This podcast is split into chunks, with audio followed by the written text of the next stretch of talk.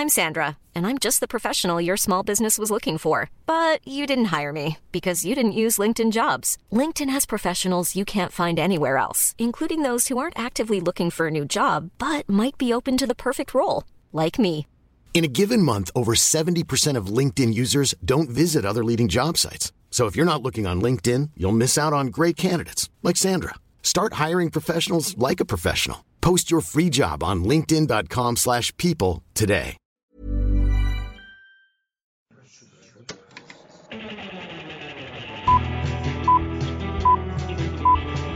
Saca el fanboy que tienes dentro. No tengas miedo de enojarte. Esto es el Club de los Amargados. Amigos míos, amigos nuestros, tenemos buenas y malas noticias para comenzar esta maldita semana. Amiguito, ¿cuál quieres primero? Mm, la mala, la, La mala. mala. Quiero la mala. La mala es que después de los Óscares, el mundo del cine ha estado demasiado lento y las noticias... Muy calladito, estado calladito. callado y eso significa que el Club de los Amargados ha batallado bastante en encontrar noticias para poder platicar, para poder discutir. Tanto que el amiguito don Sergio puso Brahms, The Boy, la secuela de The Boy. Esa es la calidad de noticias que vamos a hablar Esa en el noticia. programa de esta semana. Es nuestra noticia principal. Bueno, no la principal, pero la primera de la que vamos a hablar. Y esa es la calidad de noticias que estamos trayendo esta semana. Ya después de los Oscars, como que ya se calmaron muchísimo las cosas. Demasiado, demasiado. Ya no es temporada de premios, ya, Ya no no, de empiezan los festivales. Estuvo Sundance, pero pues aquí nadie tiene acceso a Sundance, así que Ay, pues, no hay tú, nada de nomás noticias. tú. No, pues ni yo tengo. Qué bueno. Pero ¿sabes a quién sí tenemos acceso? ¿A qué? Bueno, es la parte de la noticia buena. Alguien Ah, en Twitter hizo una petición para mandar al Club de los Amargados a Kid Choice Awards y pues llegó a la meta.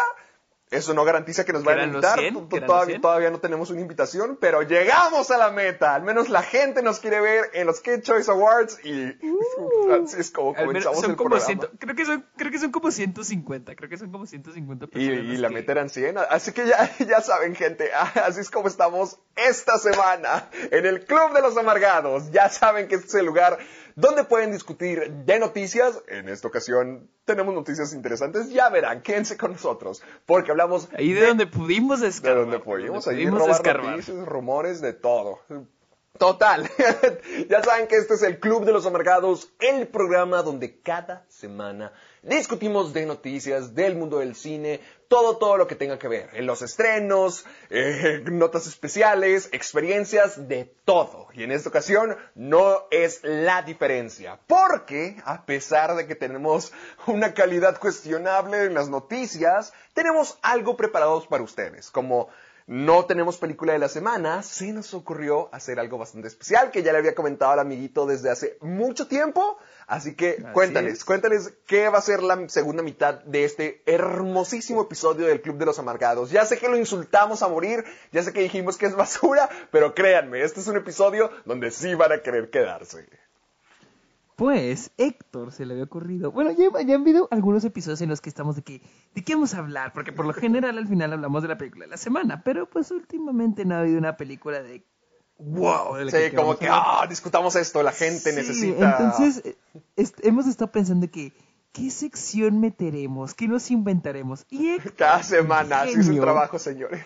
el genio de Héctor, claro. se le ocurrió que eh, sería buena idea, y me gustó, me gustó la idea, de hablar sobre teorías, teorías de películas. Entonces, a ver, dinos, dinos cómo funciona. ¿Cómo es el concepto? Mira. Ajá, ¿cómo es el concepto? Igual, como dijo Sergio, siempre buscamos algo nuevo para discutir al final. Y se me ocurrió que podría discutir con el amiguito. Puedo buscar, bueno, ya busqué, tengo una lista de las teorías, digamos que más alocadas, o algunas de las teorías más importantes de todo lo que conocemos del cine, de películas famosas que conocemos bastante, como desde Dark Knight, Titanic, Pulp Fiction, Cazafantasmas, de todo, todo, todo, todo. Reuní algunas de las eh, um, teorías más famosas que hemos tenido a través de los tiempos. Y se me ocurría que como tú odias todo eso, yo te podía... Sí, yo te po- sí, como tú odias eh, las teorías de los fans y a los fanáticos, a mí se me ha- hacía buena idea que te voy a leer todas las malditas teorías. Tengo 10 teorías de películas demasiado famosas que a lo mejor ustedes, personas que nos están escuchando, no conocen y que también van a conocer junto a nosotros. Voy a explicar cuál es cada teoría, bajo qué se fundamenta, de qué películas son, como ya dije, películas bastante famosas y como el amiguito detesta todo eso y detesta las opiniones de los demás. No las, Quiero no, ver las, cómo- no las detesto tanto. Hay unas que digo, oh, qué chida teoría, porque tiene sentido. Pero hay unas que digo que, ay, por favor. Prepárense Bueno, para escuchar ese sonido durante una hora y media. Por- o sea, para dejar en claro, las, teoría- las teorías que por lo general son las que me molestan son las que son de películas que ni siquiera han salido o nunca saldrán. Por ejemplo, Joder. cuando van a anunciar una nueva secuela de, de Star Wars, por ejemplo, que dicen, uy, mire, y si es así, es la hija de Rey o el hijo de Ah, no sé te- qué, te- y el a- ti te molesta la no sé qué". especulación Oh. entonces, a ti te molesta que la gente se divierta. Sí, o sea, sí, si la gente saca teorías de que, por ejemplo, las teorías de Pulp Fiction, ah, están muy divertidas, o sea, pero es dentro de la misma película, dentro de lo que vimos, dentro de lo que existe, sin inventarte cosas. Pero cuando son teorías de que, el, de que de una película que no se ha estrenado y que, oh, puede pasar esto porque en la anterior nos dijeron esto, esto y que, güey, tan calmado, güey, no mames. Pero películas que existen, como las teorías de The Shining, sé que hay unas en The Oh. Shining que no tienen sentido, pero las teorías... Como de que hay una nube con la cara de Stanley Kubrick. ¿En serio existe esa teoría? sí, di- dicen que sí existe eso. Pero bueno, pero al menos es una teoría que está basada en lo que hay en la película, no en lo que está por fuera, en una invención casi, casi un fanfiction. No, no, no, algo que, o sea, me gustan esas teorías eh, de lo basado en lo que vemos. Va, que va, va. No, no soy tan odioso, no soy tan odioso. ya defendiéndose. Pues miren, eso es lo que tenemos preparado para esta semana. Tenemos las 10 teorías más alocadas, más dementes del mundo del cine creadas por los fans y que se han popularizado bastantes. Algunas de estas ya las había escuchado y quiero ver cómo reacciona el amiguito. Quiero ver cómo reacciona Sergio y además cómo reaccionan ustedes, porque van a tener la oportunidad de conocer las, algunas de las teorías más famosas del mundo del cine. Si no las han escuchado, aquí va a ser el momento adecuado y probablemente va a ser el momento exacto donde Sergio las va a tratar de desmentir o va a decir como que, oh, ok, ok, ok. Va a tratar de mentir. Sí, o sea, todo va a decir, no, esto no es cierto porque, ay, ay, ay, ya lo Es conozco. como ese programa, es ese programa, es como ese programa de Discovery, sale en Discovery donde ponían cosas que pasaban en las películas y trataban de ver si en la vida real son posibles. Hablas de, ay, iba a decir cazafantasmas, eh, Mythbusters, ¿cómo se llaman? Sí, sí, sí, sí, sí, sí, es ese, es ese, es ese, sí, sí, sí. Yo pensé que era Pues muy... Vamos a ver, hacer lo mismo. Más o menos, más o menos vamos a hacer Mythbusters. Tú eres el tipo que parece una morsa, el que usa un sombrerito. Ay, no, no, ya ni me acuerdo de esos personajes. Bueno, maldita sea, ahí lo tienen, queridos amigos. Esto es lo que tenemos para el programa de esta semana. Tenemos algunas noticias bastante interesantes y además tenemos las 10 teorías alocadas que va a compartir con Sergio. Amiguito, diles por favor a todo el mundo dónde nos pueden encontrar. Puedo, vos, estamos en Spotify y en iTunes. Y también pueden encontrar todos los episodios, como les hemos dicho. Ahí, Ya, ya, ya no dijiste iBox, ¿ya no estamos en iBox? Sí, ah, sí, también estamos en iVoox. Ah, ahí está. el- española. Uh, qué bueno. Es que se me olvida. Es que me acuerdo que alguien me pidió que si le podemos poner en iVoox. Y dije, sí, claro, la vamos a poner. Chansey es la única persona Eso que te iba a preguntar. ¿cuánta gente nos escucha en iBox realmente? No, ni, ni sé, o sea, yo lo puse porque alguien eh, alguien que me lo pidió, no me recuerdo, no me acuerdo el nombre de la persona, pero si nos estás escuchando, gracias por seguirnos escuchando. Sergio vive pero para complacerlos. Sergio vive para es- ustedes. Tal vez es la única. Sean uno, sean mil, que él lo hace posible. Tal vez es el único que nos escuche en iVoox, pero mira. Pero ya saben, por si nos sí, quieren buscar allá también, nos pueden encontrar en Spotify, también- iTunes y iBox. Y también están en mi página de internet, sergiomuñozesquer.com, diagonal amargado. Están todos los episodios, porque como les dijimos, hay unos que faltan, el Creo que es el 2, 3, 4 y 5 los que faltan. y ya saben, gente, se los pedimos la semana pasada. Espero que hayan transmitido el programa en todos los lugares posibles. No me mandaron ninguna imagen de que lo hayan hecho, así que quizá no pasó, pero para eso está otra semana más, donde ya saben, reproduzcan el programa del Club de los Amargados donde quiera que estén, donde quiera que vayan, en cualquier telepública, o si quieren nomás descárguenselo, llévenselo al gimnasio, llévenselo a sus tardes de trapeado a donde ustedes quieran. Lleven el Club de los Amargados con ustedes porque eso nos encanta y nos fascina que lo compartan con el hashtag Soy Amargado. Con eso podemos ver los dibujos, los memes, todos, todos los chistes que nos hacen y maldita sea, hay algunos demasiado buenos que el amiguito y yo siempre los compartimos por WhatsApp y nos hacen demasiado, demasiado, demasiado felices y también los ponemos en Twitter, en Instagram, en todos lados. Así que si ustedes quieren ser compartidos por el Club de los Amargados de manera oficial y directa, utilicen el hashtag Soy Amargado para que los encontremos más fácilmente. Así que creo que ya es todo.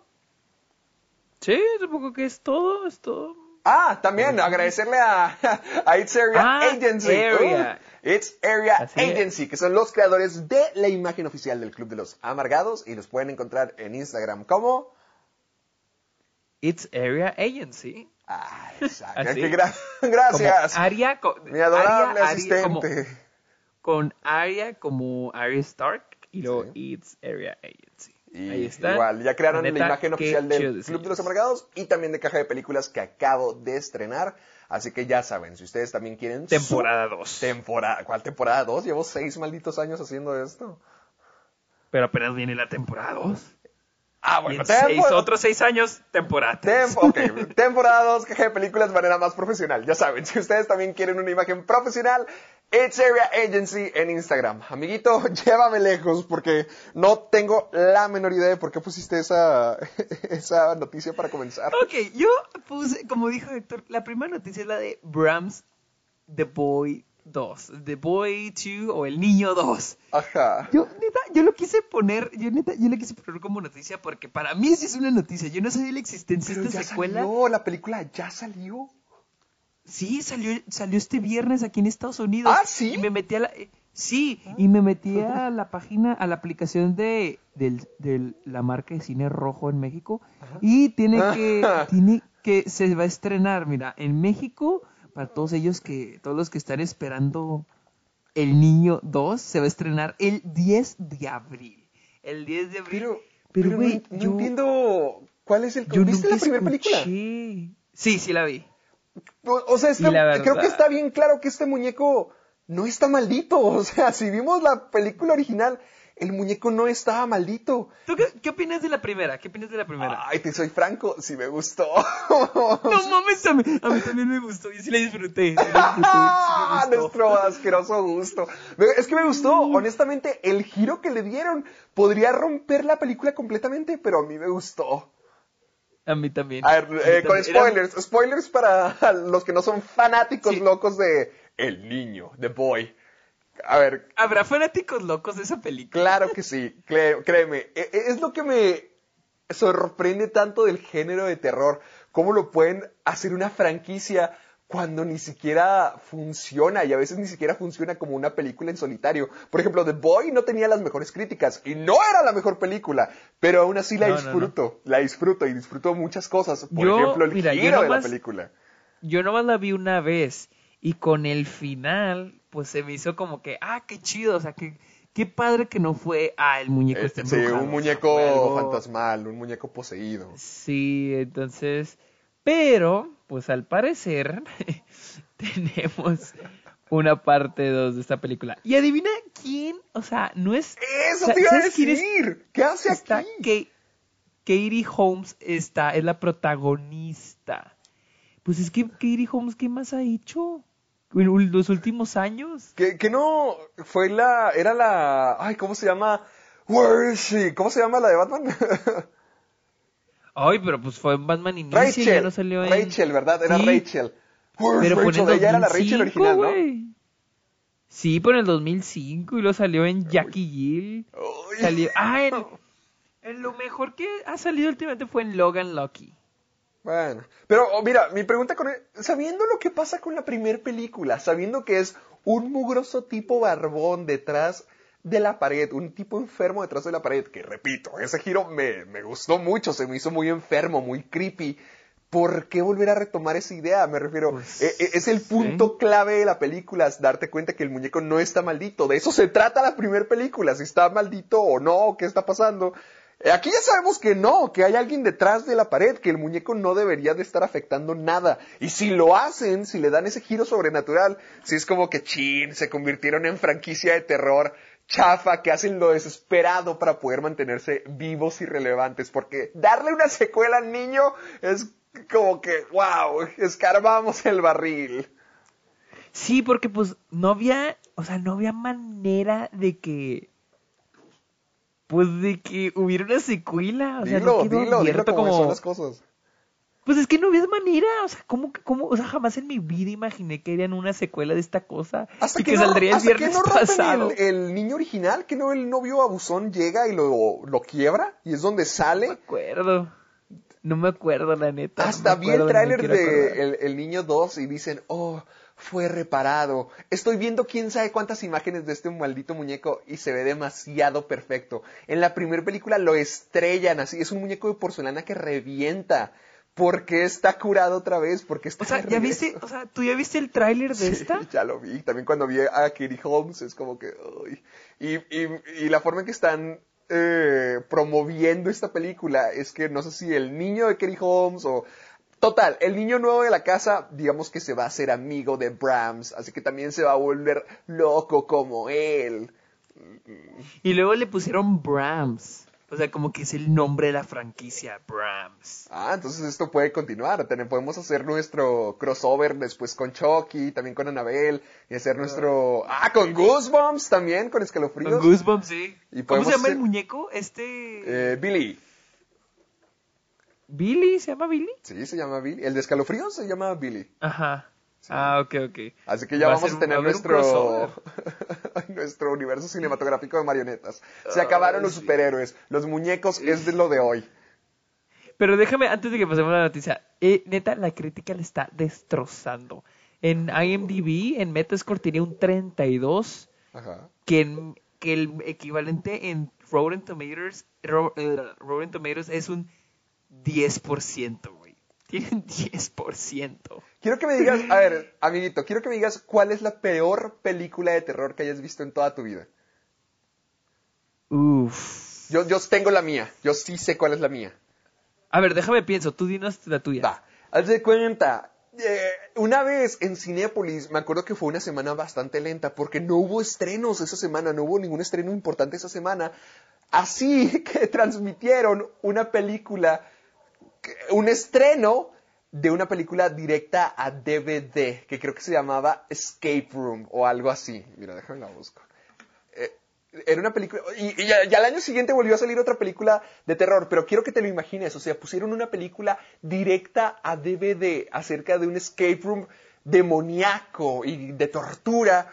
¿Y tú cómo sabías que fue- salió directa a DVD? Mira, es que no me acuerdo bien, porque es que hay varias películas, al parecer hay varias películas de terror que se llaman Escape Room, no tengo la menor idea, pero eh, esta era una película directa a DVD acerca de estereotipos de película de terror y todos estaban encerrados en un maldito escape room, en una sala donde poco a poco se iban muriendo. O sea, de eso se trataba la película. Y se supone que el villano era un tipo enmascarado que lo tenía encerrados y listo. ¿Quién era? ¿Quién sabe? Porque la película nomás se acaba. O sea, la película en general es como cinco o seis personas demasiado desagradables cada una y poco a poco se van muriendo, se van muriendo, se van muriendo en típicas de escenarios de tortura, de violencia, de película de adolescente de terror y fue lo más horrible del mundo. Era la única persona en la sala y me acuerdo que cuando salí de ver la película dije, ¿qué es esto? Por Dios, ¿qué acabo de ver? Y revisé y, la cómo- película era una película directa de DVD que transmitieron aquí como el gran estreno en México.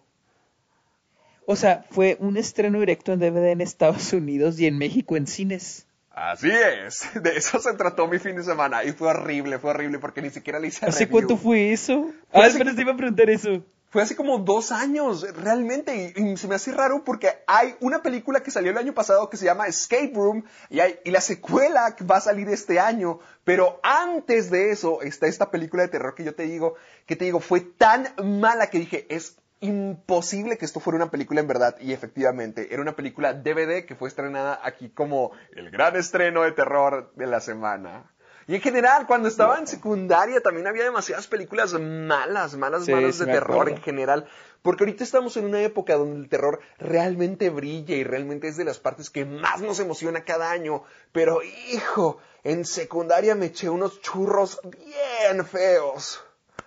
Sí, sí, me acuerdo. Yo creo que ahora que lo pienso, o sea, es que no tengo una en mente, pero una que sí recuerdo que era muy mala era de Happening. O sea, pero era, es de esas películas también que es so good, it's so ¿Tú bad. viste The Happening cuando salió? Oh, Me acuerdo que yo la vi en pay-per-view cuando salió en DVD y Blu-ray. El fin de los... el 2008, se llama El fin de los tiempos. El fin de, creo. El fin de los tiempos, sí, o de todos los tiempos, una cosa así. Pero sí, sí me acuerdo que... La película donde la, la maldad son las plantas, ¿verdad? Sí, le- que sale pues Mark no sabes Wahlberg que... diciendo, Pues es que... ¿What? No. No, no. A Luis se le da mucha risa, le da demasiado risa. Es que, güey, en serio, cuando, o sea, esta película salió en el, en el 2008, tenía 10 años. Y era como que, oh, o sea, como que se veía partes de que, decía, pues es que, que- o sea, porque eran las plantas, o era el aire, o era el cielo, o sea, nunca te dice qué es. Y además, O él, sea. eh, además, no es el villano, pero alguien que, alguien muy importante en la vida de Mark Wahlberg, del personaje de Mark Wahlberg, creo que es M. Night Shyamalan. No sé si es en esta película o si es en Lady, The Lady in the Water, donde M. Night Shyamalan se, se escribió a sí mismo como si fuera el punto clave de la película. O sea, era, esto- creo que The Happening era el momento más Shyamalan que hemos tenido de toda su carrera.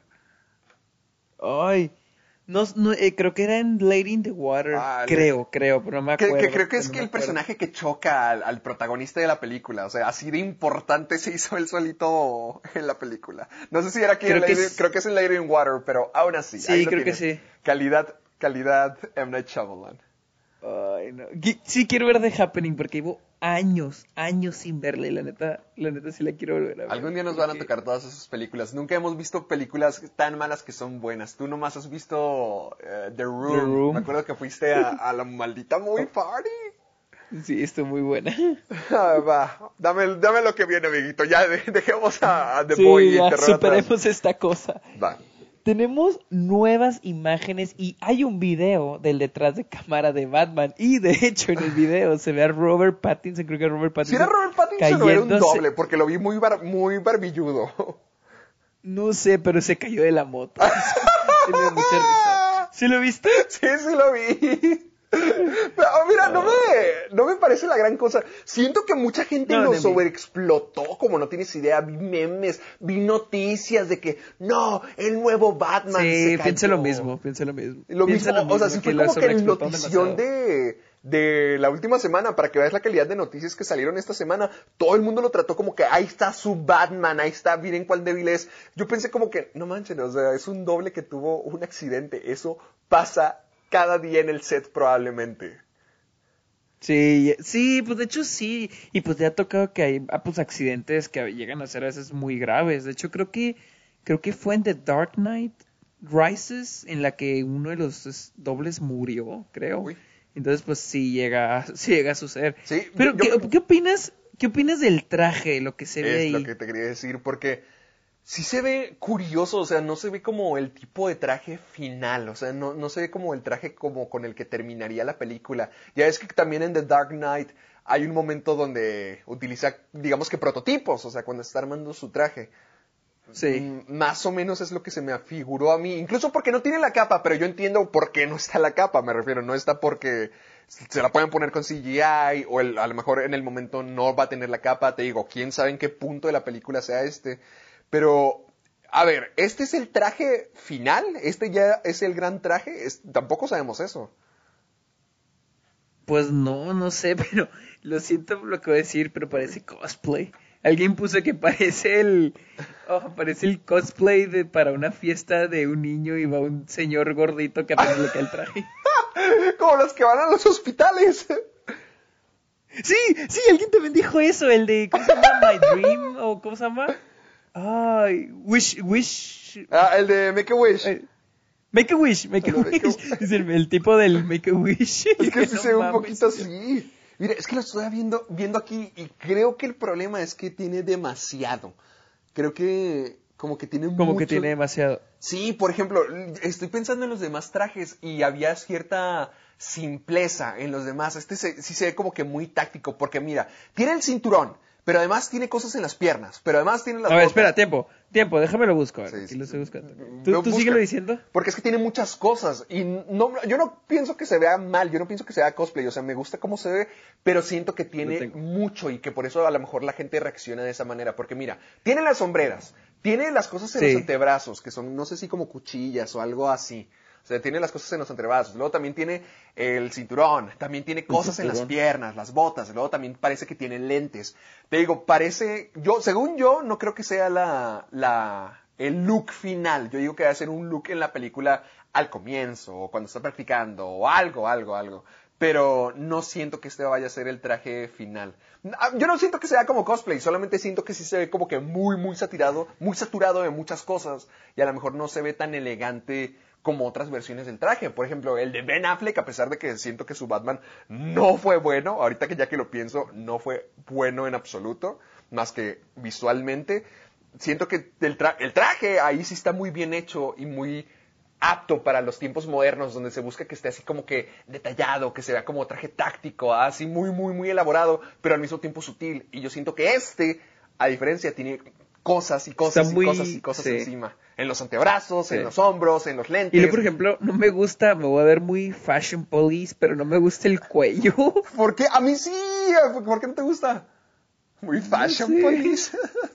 No sé, como que O parte sea, vayan a Instagram, cuello. por favor. Gente, vayan al Instagram de El Sergio Muñoz y vean nomás los outfits que este tipo se echa.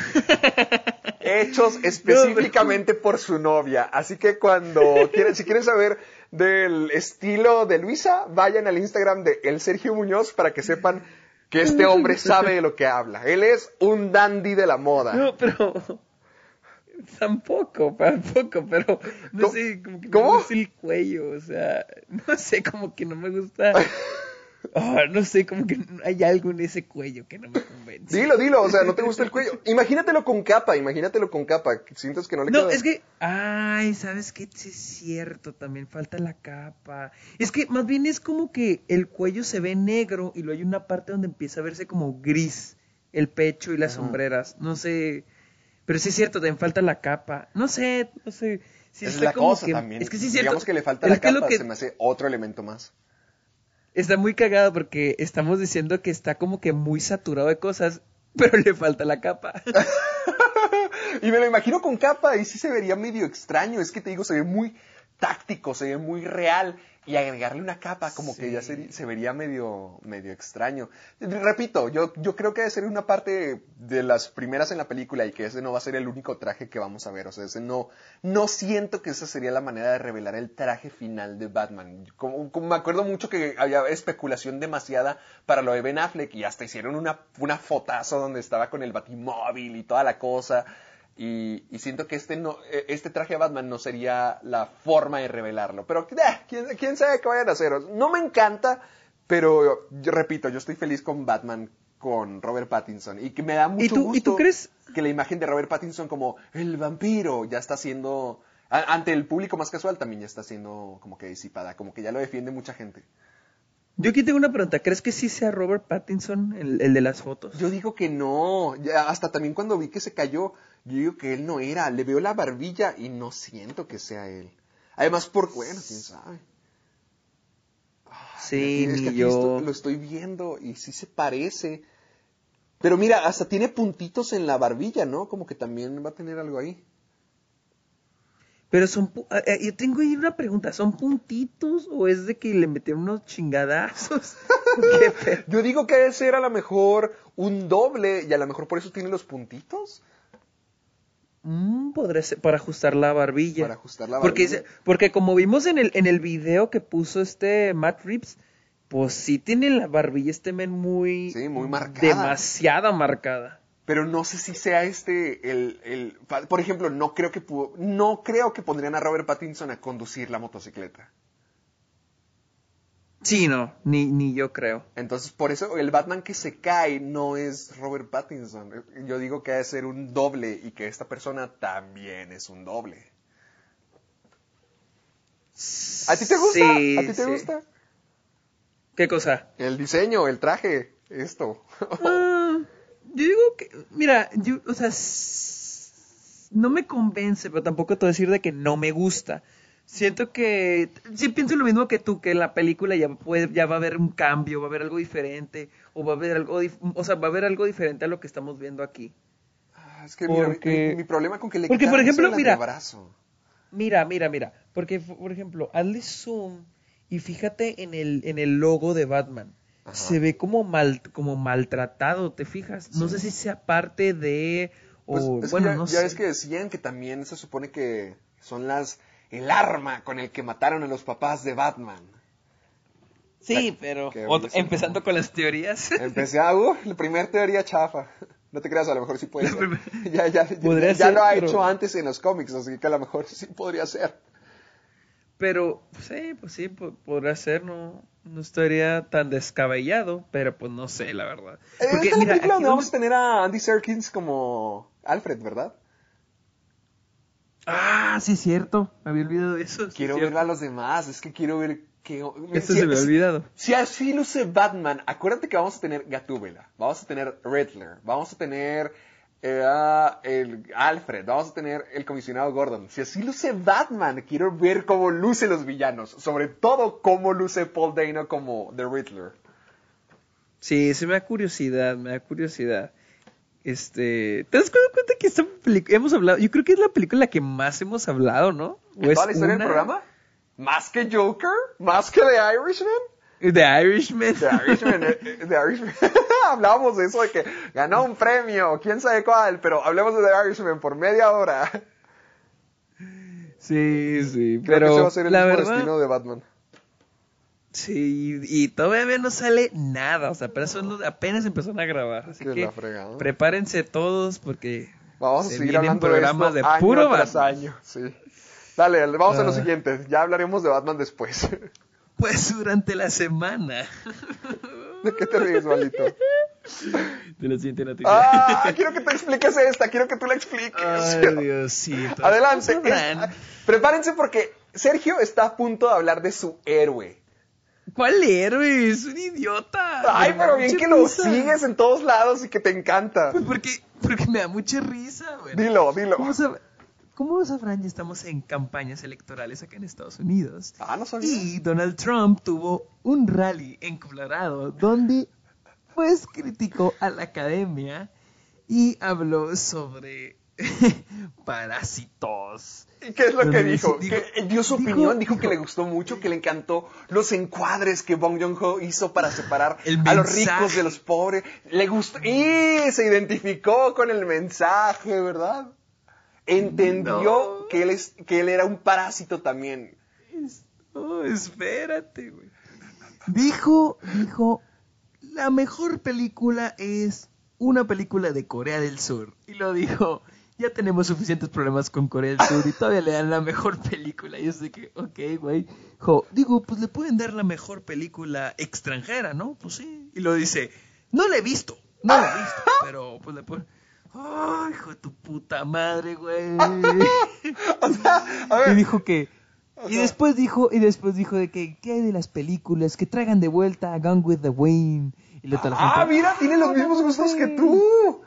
Y dijo después, y Sunset Boulevard. Y ahí nadie dijo nada porque nadie haber visto Sunset Boulevard. ¿A poco Donald Pero Trump sí. vio Sunset Boulevard? ¿Qué no a ti te gusta esa película? Yo, yo no la he visto, yo no la he visto Sunset Boulevard. Ah, no, le- yo estoy sí le- pensando en Mulholland Empezó Drive. al inicio. Ah, no, no, no, no. Son, son- también en Los Ángeles, pero son diferentes películas.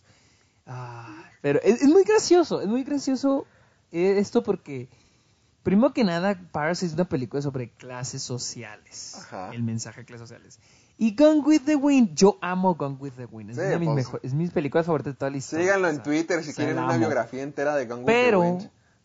pero, pero sí, Gone with the Wind es muy criticada por la manera en que pone a los esclavos. Ajá, yo no he visto Gone with the Wind, ¿cómo lo pone? Mira, haz de cuenta que la película se tra- es una historia sobre una chava del sur Ajá. durante la guerra civil en Estados Unidos y lo que y lo que tiene que vivir después de que el sur pierde, ¿no? Entonces, pues obviamente ella tiene sus esclavos.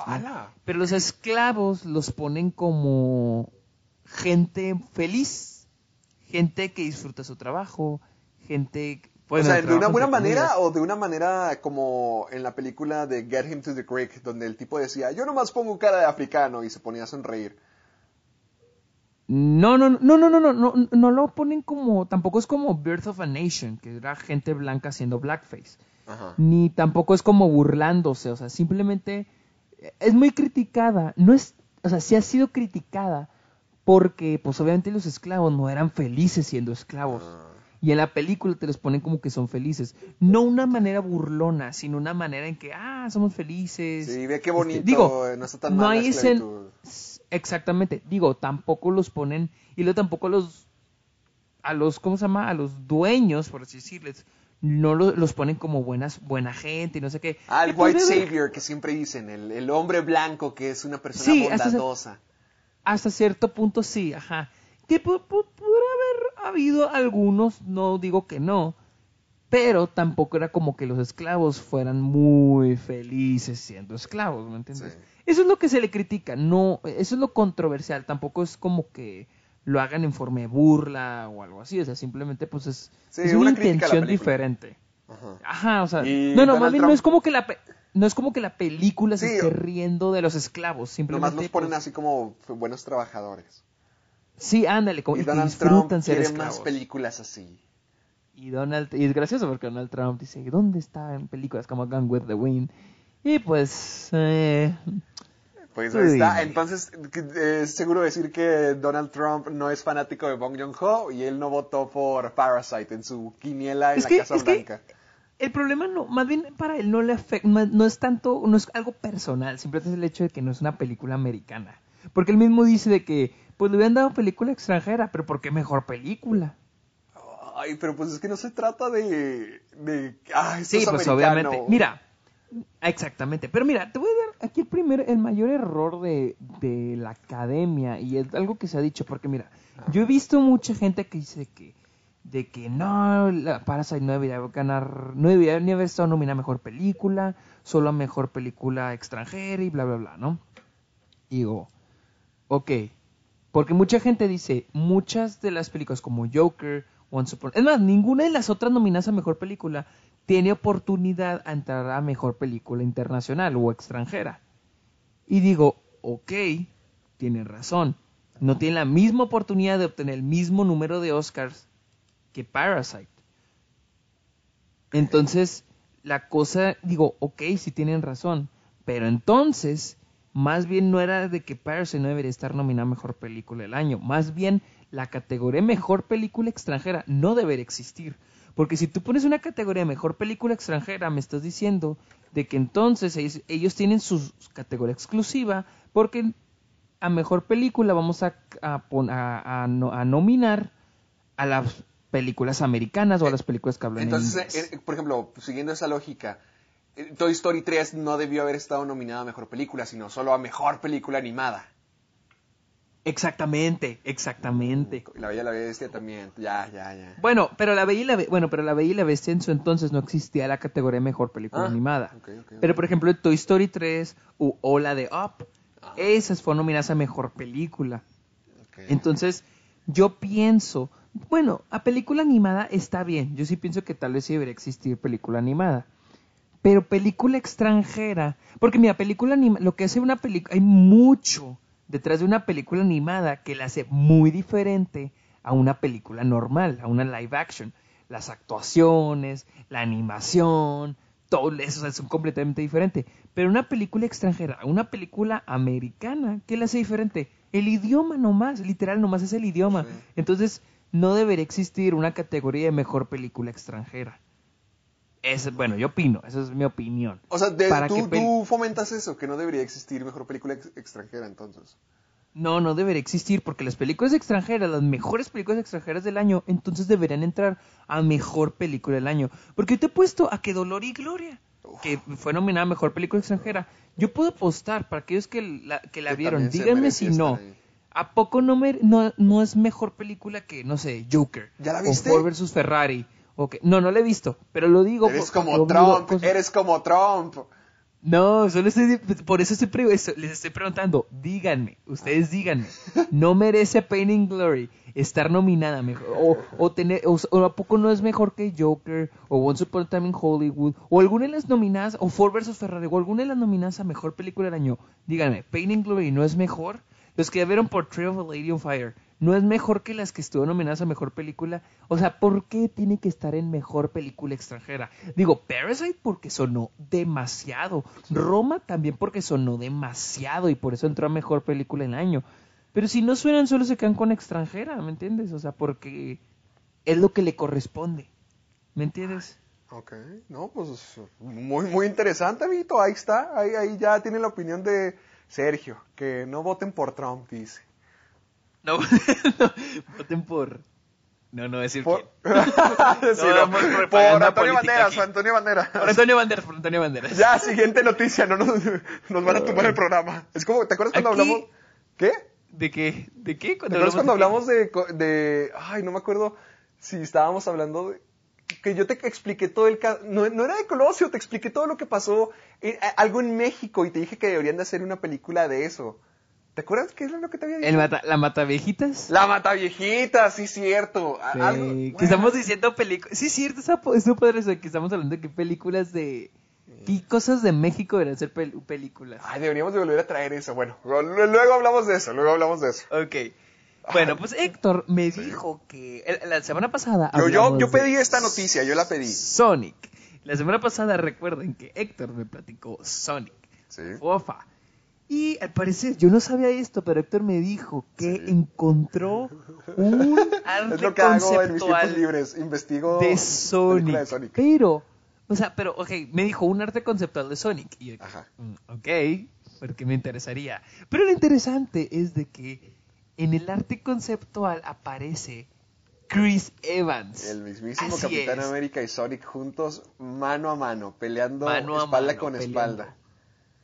A ver, a ver, explícanos, explícanos. Aquí mismo la estoy viendo y la, la cosa es que se me hace muy interesante. Es que Chris Evans ha tenido una carrera bastante curiosa y además una carrera bastante genial, en mi parecer.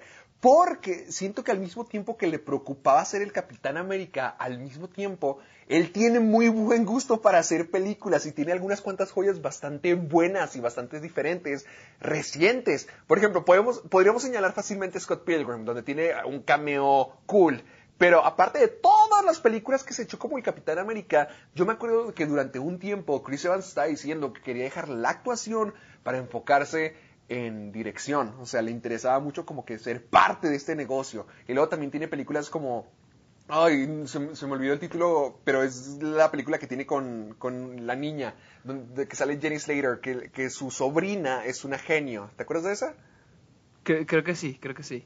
Sí, eh, mira, Chris Evans. eh, eh, espera, espera, espera, déjame la. la- Pues la- miren, pa- nomás para aclararles, este no es un arte conceptual cualquiera, o sea, no creen que sea un güey que se inventó, o sea, aquí, aquí sale que se lo encontraron en un, en- eh, por- es un arte conceptual hecho por un artista que estaba trabajando con Jeff Fowler a inicios del 2018. El director Jeff de. Fowler es el director de la película.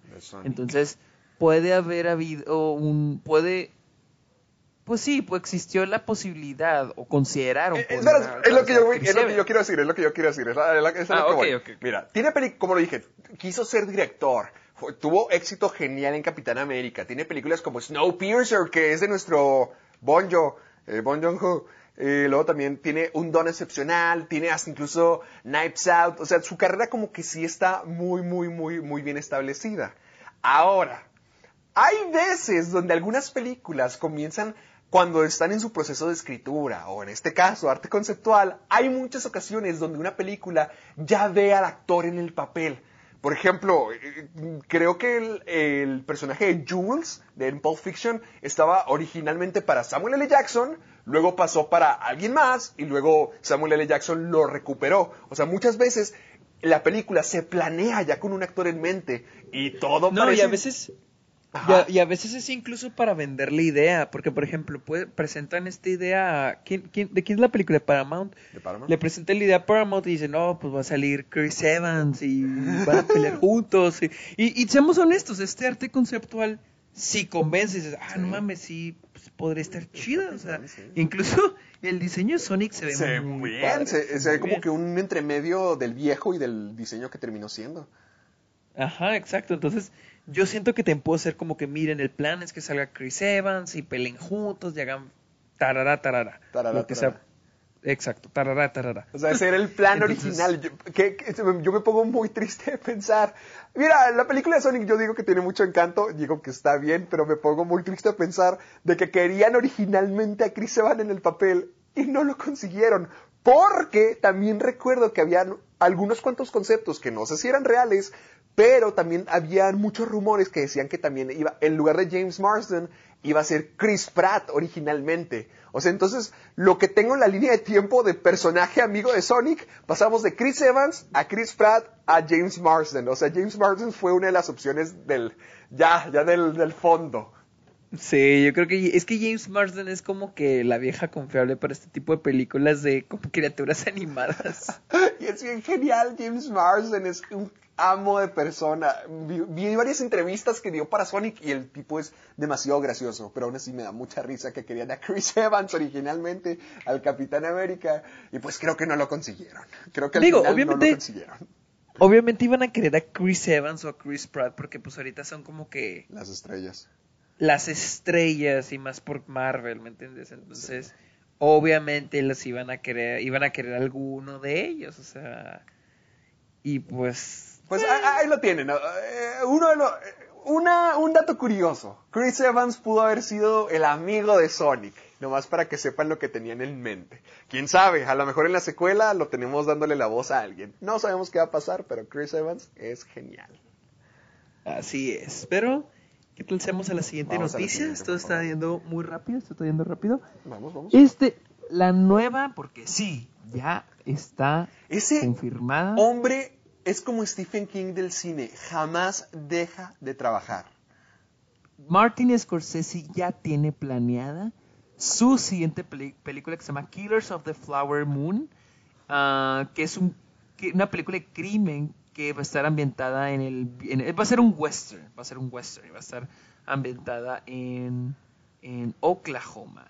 Creo que todavía no tiene fecha de estreno y, y por ahí oí, o, eh, por ahí escuché, por ahí leí, no sé si sea real, puede ser un, lo vamos a dejarlo como en rumor Ajá. De que la película podría costar 250 millones de Ah, dólares. sí va a estar caro y este que pez. la, o sea, que la idea era de que lo, la iba a producir Paramount. Pero Paramount ya le dio miedito a invertirle esta película. ¿Por qué? Entonces, ¿Por qué? Ay. entonces pa- este, al parecer Robert De Niro, pues ya, Robert De Niro, este, Martin Leonardo- Scorsese, Leonardo DiCaprio iba a decir yo. Martin Scorsese este, ya está considerando irse con Netflix. ¡Ah! Ronda 2. Veamos si podemos conseguir el Oscar en esta ocasión. Netflix consigue una estrella más. Y, y creo que la, película la película va a estar interpretada por Leonardo DiCaprio y Robert De Niro. ¡Qué hermoso! ¡Qué hermoso! Esto es algo que sí quiero ver. Sí, déjame ver si creo que no hay una fecha de estreno. Digo, no, lo dudo mucho porque pues apenas está planeando, está en preproducción. Ajá. Pero pues al parecer, este, esa va a ser la nueva, nueva película Ah, Mira, de a, a mí me emociona esto bastante, a pesar de que tiene que ver con el crimen, o sea, veo que la película tiene que ver con algunos asesinatos, las crónicas de unos misteriosos asesinatos de los años 20, es lo que estoy viendo. Y A pesar de que eh, Scorsese él, tiene muchas historias de crimen, a mí siempre me ha gustado ver el lado diferente de él. Por ejemplo, una de las películas que más me han gustado de Martin Scorsese es Hugo. Se me hace muy mágica, se me hace muy especial. Robert, este Martin Scorsese haciendo una película para niños y se me hace una oda al cine muy bonita. Entonces a mí me emociona mucho cuando Martin Scorsese así hace proyectos un poquito distintos y ahorita me dices que quiere hacer una película de los años 20. Y además, sí, tiene toda la parte de crimen y misterio y lo que sea, pero además quiere que cueste 250 millones. Este hombre no sé qué es lo que tiene entre manos, pero tiene a, Robert De Niro y a Leonardo DiCaprio. Es como que ya el super crossover de todos los personajes dentro del universo de Martin Scorsese. Todos sus actores ya se están conociendo entre ellos, ya para este punto. Y al parecer la película, a ver, déjame checo, está escrita porque tengan en cuenta esto, Martin Scorsese no escribe sus películas, o sea, él, tiene sus guionistas, porque pues sí, no todos los directores, David Fincher tampoco lo hace. Y el guionista de esta película es, así, es el escritor, fíjate, fue el escritor de Forrest Gump, con el cual, la cual ganó el Oscar, de The Insider, la de Munich, ah, el curioso caso de Benjamin Button, la uh, y de A Star is Born. Él es el mismo escritor de Series. Este, Eric Roth. Este, entonces podremos tener un muy buen guion. Oh, esto suena demasiado bien.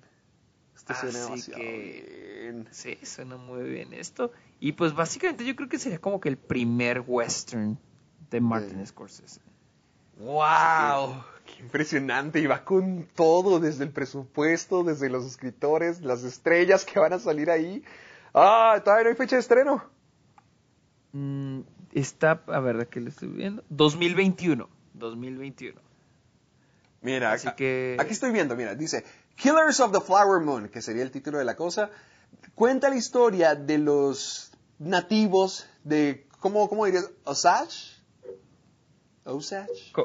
¿Qué dice? ¿Qué dice? ¿Qué dice? ¿Qué dice? Tell the story of the Osage Indians. O sea, como de los nativos americanos de Osage. Sí, son unos sí, debe ser como que unos nativos americanos.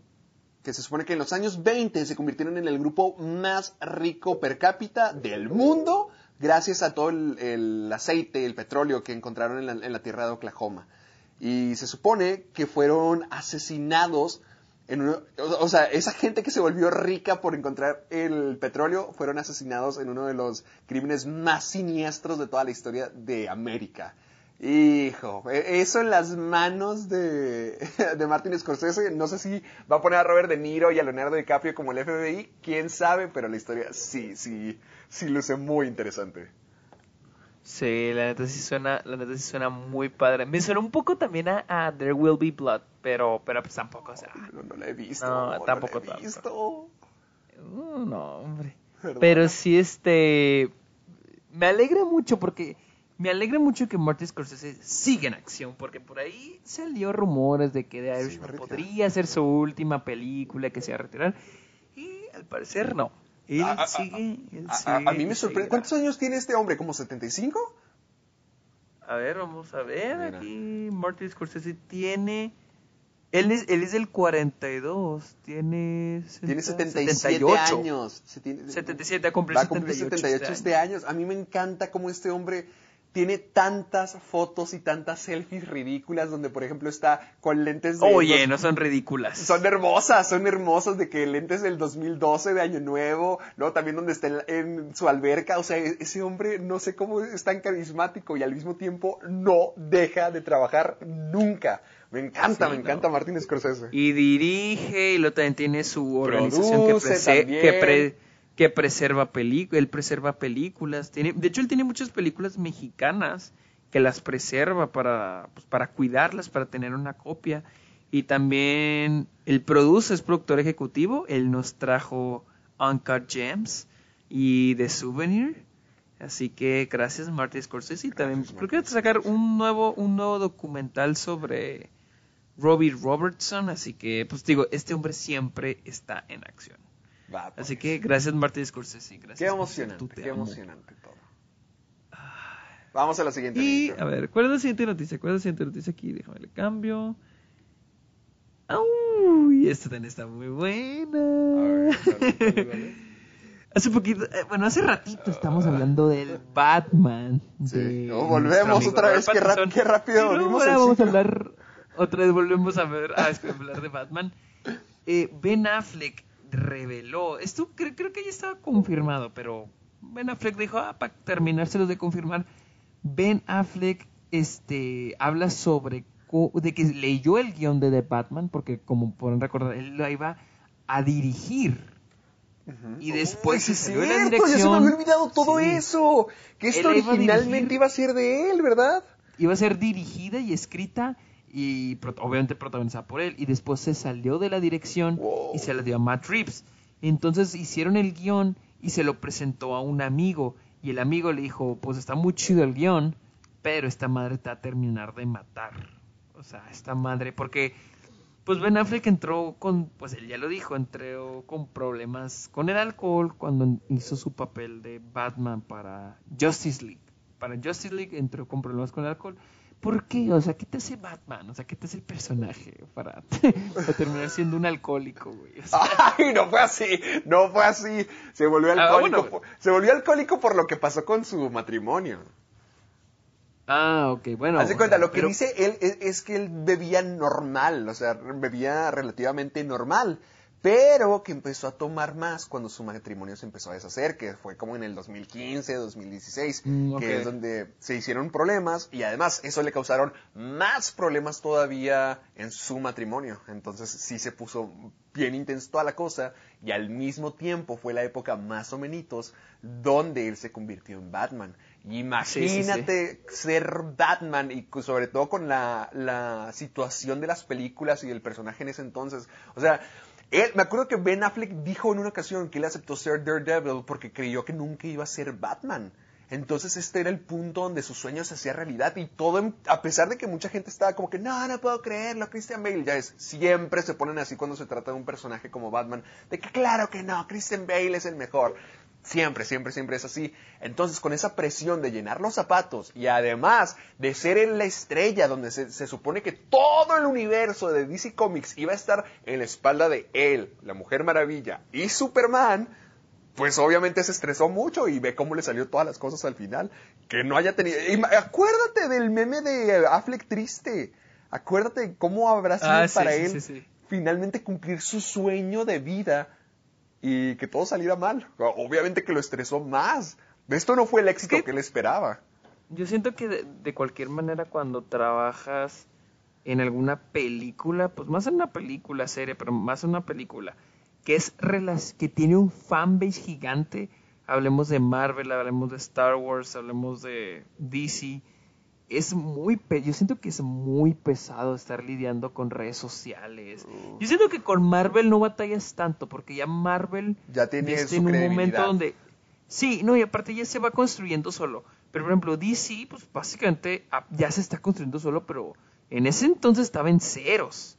Star Wars ahorita apenas está en ceros, Star Wars, podemos decirse. Y Star Wars tiene una fanbase muy pesada. Y Batman también, o sea, Batman en particular, dejemos aparte DC, pero Batman en particular también tiene una fanbase muy pesada y que exige mucho.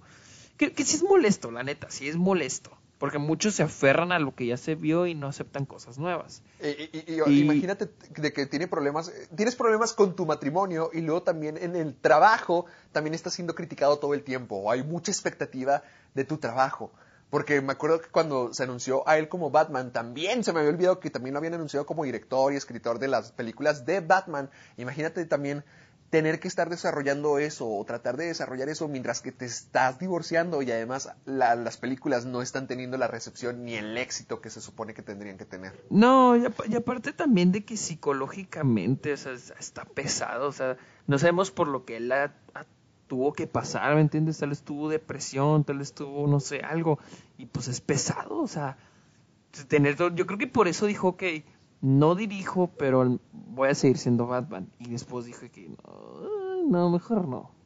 Y ya mejor pasó el rol a, otra persona que ahora es Robert Pattinson. Porque, ah, honestamente, no, yo siento no lo culpo para nada. No lo culpo en absoluto. el, ponerte en, el ojo público y además alguien como Ben Affleck, que pues, o sea, sí es considerado un muy buen director y sí está sí está en la media y sí estuvo bastante en este tiempo. Yo le tenía mucha fe, yo me acuerdo que me enamoré de él porque había visto Perdida, le tenía demasiada fe y esperaba que se luciera como Batman, pero con toda la recepción que tuvo las películas y además con el matrimonio, honestamente qué bueno que dijo, ¿sabes qué? Mi salud mental va primero, no tengo que estar haciendo Batman, ya soy millonario, ya no necesito esto y no necesito que la gente esté criticando todo lo que soy, porque al hombre le criticaban todo, de que el cuerpo, de que la actuación, de que sus películas, así que fue como que, bye, tú relájate mi amigo, no me molesta en absoluto que se haya ido si era por su salud mental. Sí, sí considero que el personaje nunca fue explotado como debía de haber sido. De hecho, hasta el Batman de la Liga de la Justicia se me hace como que, ugh.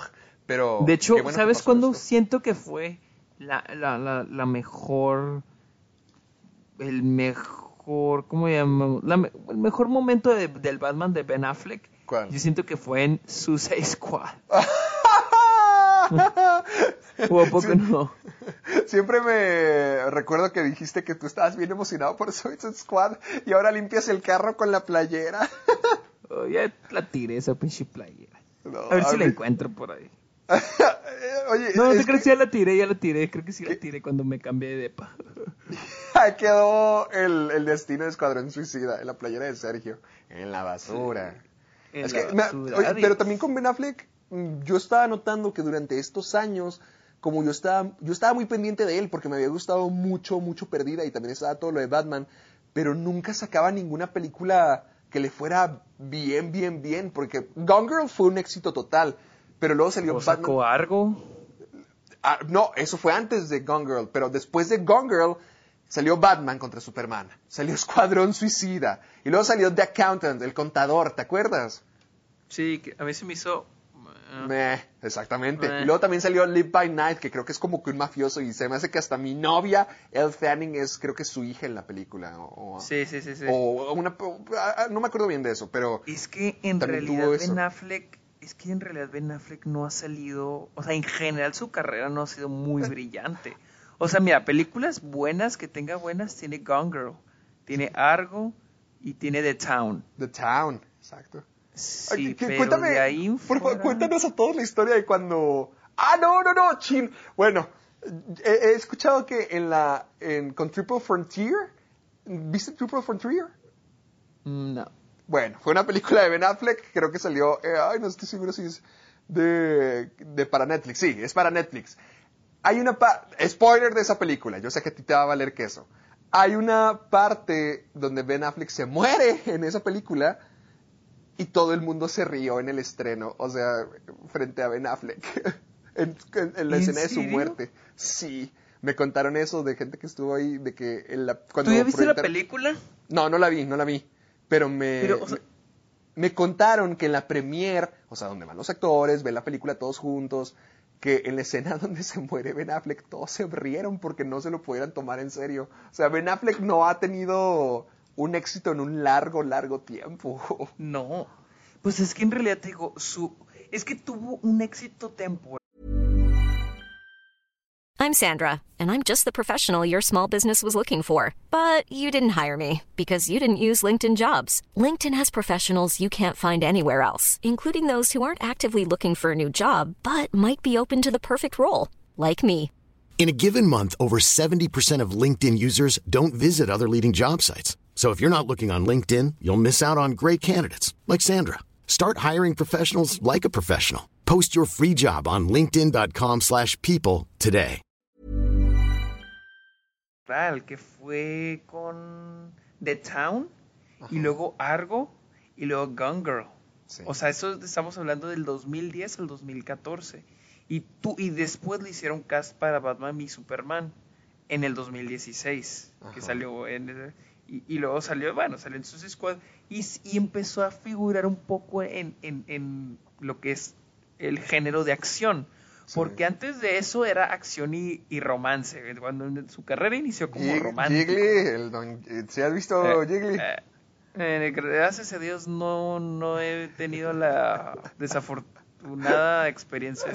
la joya que es Jiggly.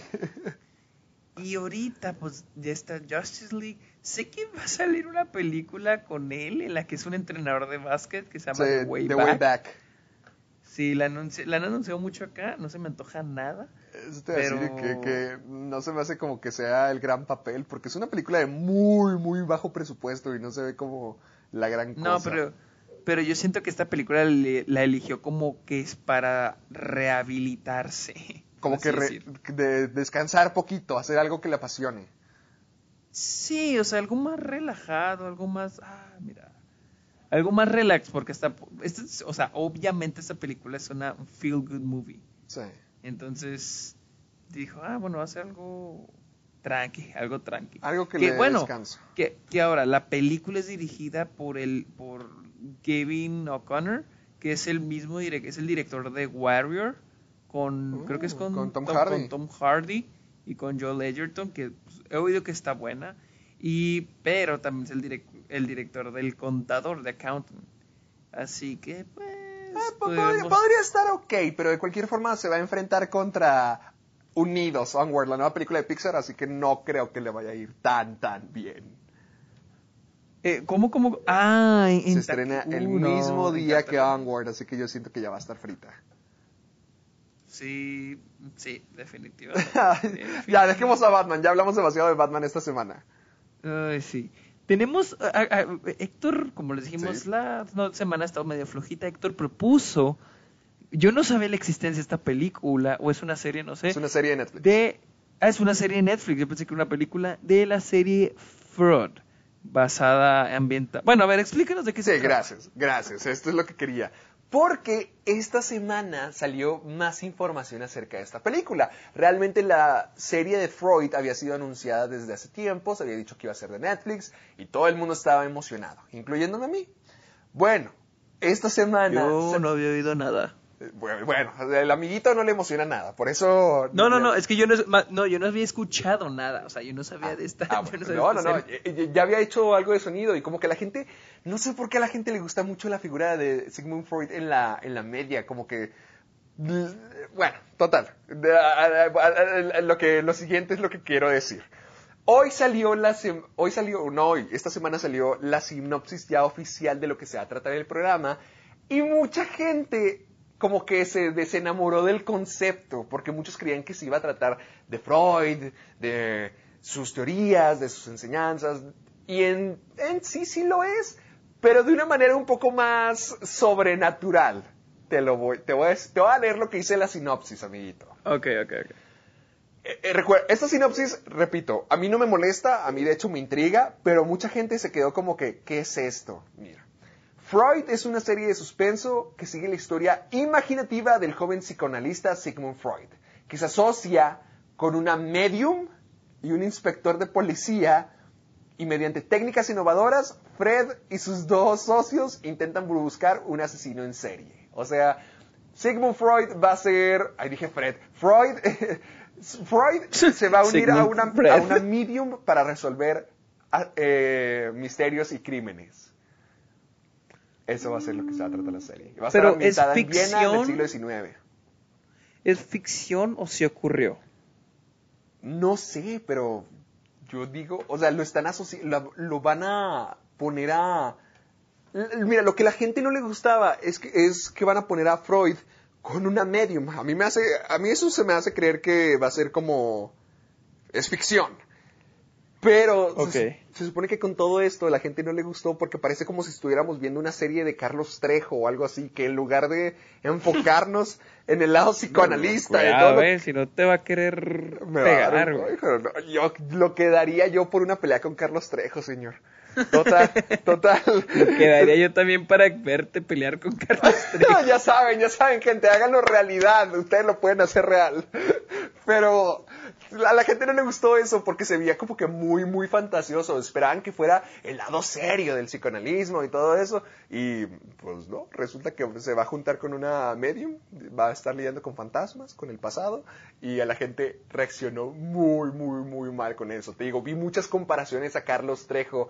Y ahorita que yo estaba viendo el tráiler, francamente a mí se me hace una idea interesante. A pesar de que no, no, no creo que sea algo como que exacto con lo que pasó en la historia, no creo que sea algo inspirado en algo que le pasó a Freud o algo por el estilo, sino que va a ser totalmente ficción y con cosas supernaturales.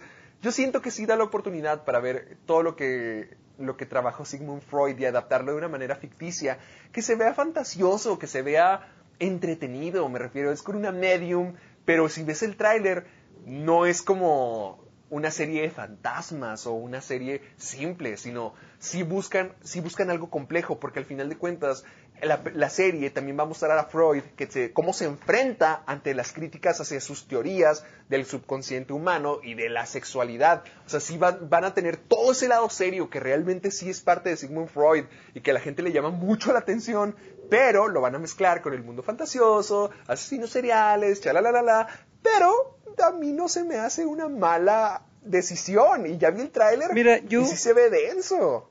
Mira, sí se ve, sí se ve padre, la neta. Pero la gente, es que la gente siempre pide, ay, queremos una serie de Freud. Y dices, bueno, digamos que yo soy Netflix y le digo a la gente, ¿qué quieren ver de Freud? No, que de sus enseñanzas y la chicada. O sea, ¿cómo haces una serie de eso? Le tienes que encontrar una trama, le tienes que encontrar una historia, le tienes que una dirección, ¿me entiendes? No puedo decir, es una dirección más fantasiosa, pero no creo que esté mal. Sí, ahora yo siento que también le quieren dar esto entre fantasioso, entre thriller, un poco terror y hasta incluso le pueden meter un poco de acción. Ahora, este es, es, como, por ejemplo, un ejemplo muy mucho, un ejemplo que uso mucho es las películas de guerra, ¿no? Sí. No, las películas cuando las películas de guerra que se tratan de la guerra se me no tienen un concepto, o sea, ah, nomás porque la guerra está pasando, o sea, pues no, o sea, de hecho, son pocas las películas que, que funciona así, o sea, tiene que haber una trama, una historia una historia que suceda dentro de la guerra. Por ejemplo, eh, Rescatando al Soldado Ryan. No es una película sobre la Segunda Guerra Mundial, es una película sobre una historia que sucede dentro de la Segunda Guerra Mundial. Entonces, en este caso, no es una historia de con Freud, es ah, la vida de Freud o las enseñanzas de Freud. No, o sea, es Freud que hace esto, esto, esto. Entonces, tienes que encontrar un carril, un riel para que siga ese caminito. Para que lo que la gente quiere ver se pueda mezclar y entre dentro Exactamente, de exactamente. Pero tienes que dar un caminito, a una historia para que se vaya por ahí. Entonces estos, pues al parecer, los... Porque la película, es, eh, digo, la serie es alemana, ¿no? Sí, o Creo que es alemana. no estoy seguro. Entonces, pues ellos decidieron darle este giro que digo, mm, ok, hay que ver qué con qué salen. Sí, a mí sí me hace eh, padre. Es lo mismo que digo con las adaptaciones de libros o de videojuegos o lo que sea. La vida ya existe, la historia de Freud ya existe. ¿Por qué no presentar algo nuevo? ¿Por qué no hacer algo nuevo? algo intrépido, algo raro podría ser, pero no sé, siento que Como Abraham Lincoln cazando vampiros. Bueno, hey, hey, hey, hey, eso salió de... Bueno, bueno, no, no son los mejores momentos de Tim Burton. Pero fue por Tim Burton, esto siento que sí va a estar bien. Pero esa no fue dirigida, fue producida, tampoco fue... En teoría también la, ver a Abraham Lincoln cazar vampiros me hubiera gustado, pero eso no salió bien. Pero ese no es el ejemplo que quiero usar para todas las películas. Yo sí le llegué a disfrutar, yo sí le llegué a disfrutar. Pero bueno, Eres basura. Ah, este, ¿qué, estamos haciendo? Ya, la siguiente, ya, ya, la siguiente. Ahí está. No, no, pero ¿por qué estamos...? Ah, Sigmund Freud, sí es cierto, estamos hablando de eso. Sí, este, sí, digo, pues, sí, digo, si la gente quiere ver al mismo Sigmund Freud y sus enseñanzas, pues lean sus libros, los libros y ya, ahí está. Entonces, un giro diferente. Pero bueno. Gracias, gracias, maestro. Una, una super Espera, espera, espera, yo tengo una super noticia para ti. A lo mejor, mire, es un rumor, es un rumor, pero dicen que eh, bueno, el personaje, volvemos a Sonic. Neil McDonough, que es actor que interpreta eh, eh, a uno de los militares en la película de Sonic, dice que está deseando que ya llegue la segunda parte, porque una segunda película podría ser una buena idea y ha escuchado fuertes rumores de que La Roca va a estar en ella. No, pues es una noticia para ti, güey. Es la mejor noticia de la semana. Al fin el estrellato. Así que ya saben. Ah, ah, y la página donde lo estoy viendo, que no, no lo estoy tomando en serio, dicen que podría ser Knuckles. Así que. Ahí lo tienen, La Roca en la secuela de Sonic. Justamente lo que esperaba esta semana. Nomás para dejar en claro, esa fue una noticia demasiado improvisada, muy improvisada. Salió, Pero- no sé si sea verdad, probablemente sea un rumor chafa, pero no me molesta. Quiero que, ya quiero que eso pase. Ok, ahora Ya, sí la que- noticia que iba, a la que iba. Se confirma, ahora sí, ahora sí, ahora sí, la reunión de Friends. ¿Quién está feliz? ¿Hay gente Yo, feliz? yo sí estoy feliz, estás feliz? porque a mí, a mí sí me gusta Friends y yo tengo el presentimiento de que tú vas a decir que Friends no te da risa. Eh, se me hace X. Es que sí no me Oh, gustan las. No me gustan, mira, no me gustan las series Nada. donde tienen que poner las risas. Risas. Ja, ja, ja, ja, ja, ja. O sea, hay unas que sí, por ejemplo, Drake y Josh, pues me gusta mucho, la neta. O sea, sí me gusta mucho. Pero Friends lo he intentado ver y estoy de que, ah, o sea, hay momentos que me parecen graciosos y hay momentos que. mm, ah, ok, ¿entiendes? Entonces. No digo que sea una mala serie, ¿no? Pero, pues, no, o sea, no es lo mío, no es lo mío, simplemente no es lo mío. Pues es que pero, conmigo pero mira, esta, con, esta, Ah, con esta noticia, con esta noticia de Friends, o sea, porque ya se van varios meses con que sí, que no, que no y que sí. Sí, de acuerdo, Y ya habíamos discutido yo, esto ¿sabes? antes. ¿Tú qué opinas? ¿Tú qué crees que estaba pasando? Es Yo que es lo que te iba a preguntar. Mira, yo me acuerdo, yo, yo tuve mi etapa Friends en prepa y ahí ya se había acabado Friends desde hace mucho. Friends no sé si se acabó que en el 2003. No estoy seguro. Sí, por ahí. Friends, déjame lo veo. A ver, Friends se acabó en el 2004, mira, más o menos. Entonces, para el tipo de prepa ya era suficiente, ya habían pasado 10 años, hasta poquito más de 10 años, y me acuerdo que desde ese entonces mucha gente decía, hey, que regresen, que regresen, que regresen. Un episodio, una película, se decía mucho, una película para ver cómo están todos, los hijos de Chandler y Mónica, todo, todo, todo eso. A mí no se me hace mala idea, porque a mí me gusta mucho Friends. Y de hecho, hace poquito que estaba viendo episodios nuevamente, recordé que sí me gusta bastante y sí me da risa. Y sí entiendo lo que tú dices de las risas forzadas. Prefiero algo como The Office, como Brooklyn Nine-Nine, como Parks and Recreations, pero también me gusta mucho Friends. Sin embargo, cuando estaba en prepa, siempre decían como que no, es que no quieren, es que no quieren, es que no quieren. Pero al mismo tiempo, ahorita ve, ya pasaron más años todavía. Y la única persona que resalta actualmente que Jennifer Aniston. ¿Es Jennifer Aniston? Sí, sí. A sí, veces, no, sí, a la veces que más... David Schwimmer, pero la- y No, no, está- Jennifer Aniston está por... Está lejísimos de todos los demás. O sea, los o otros de los seis, Jennifer Aniston es la única. Y sí, Sí. también está bastante poderosa. A, a mí se me hace que sí está presente en la actualidad. Pero al mismo tiempo no es la... Es, es- vive mucho de su legado Jennifer Aniston, pero al mismo tiempo no está sacando cosas que digas como que, wow, sí tiene buenos momentos, como que cuando fue nominada, fue nominada al Oscar por Cake, ¿verdad?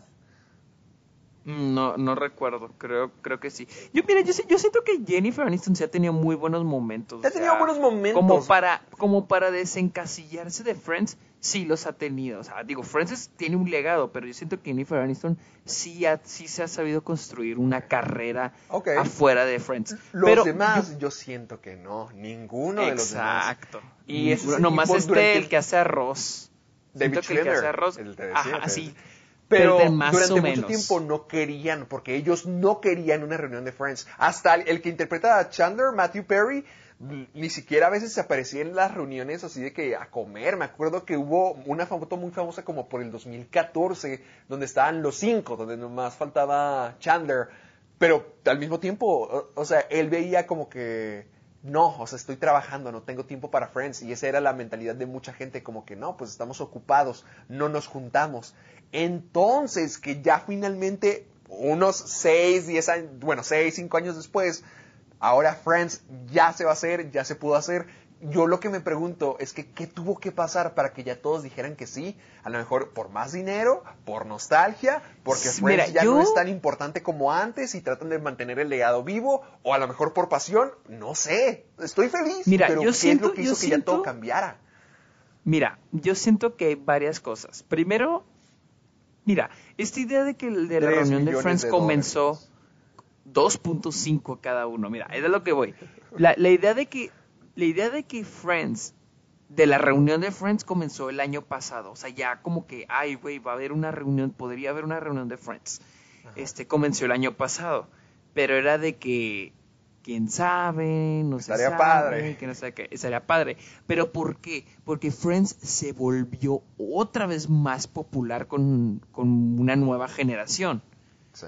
¿Me entiendes? Hace, hace 10 años lo pasaban en Warner, pero no era como que una nueva generación lo estuviera viendo, ¿me entiendes? O sea, ahí estaba en la tele. Pero con Netflix, tenía, estando en Netflix, mucha Ah. gente volvió a verlo. Y gente que nunca lo había visto dijo, no mames, me gusta Friends. Y empezaron a verlo. Entonces, creció, pues se puede decir que creció la fanbase de Friends. Luego llega el anuncio de HBO Max y toda la gente dice que, oigan, pues van a mover Friends, van a quitarlo a Netflix, lo van a mandar a HBO Max.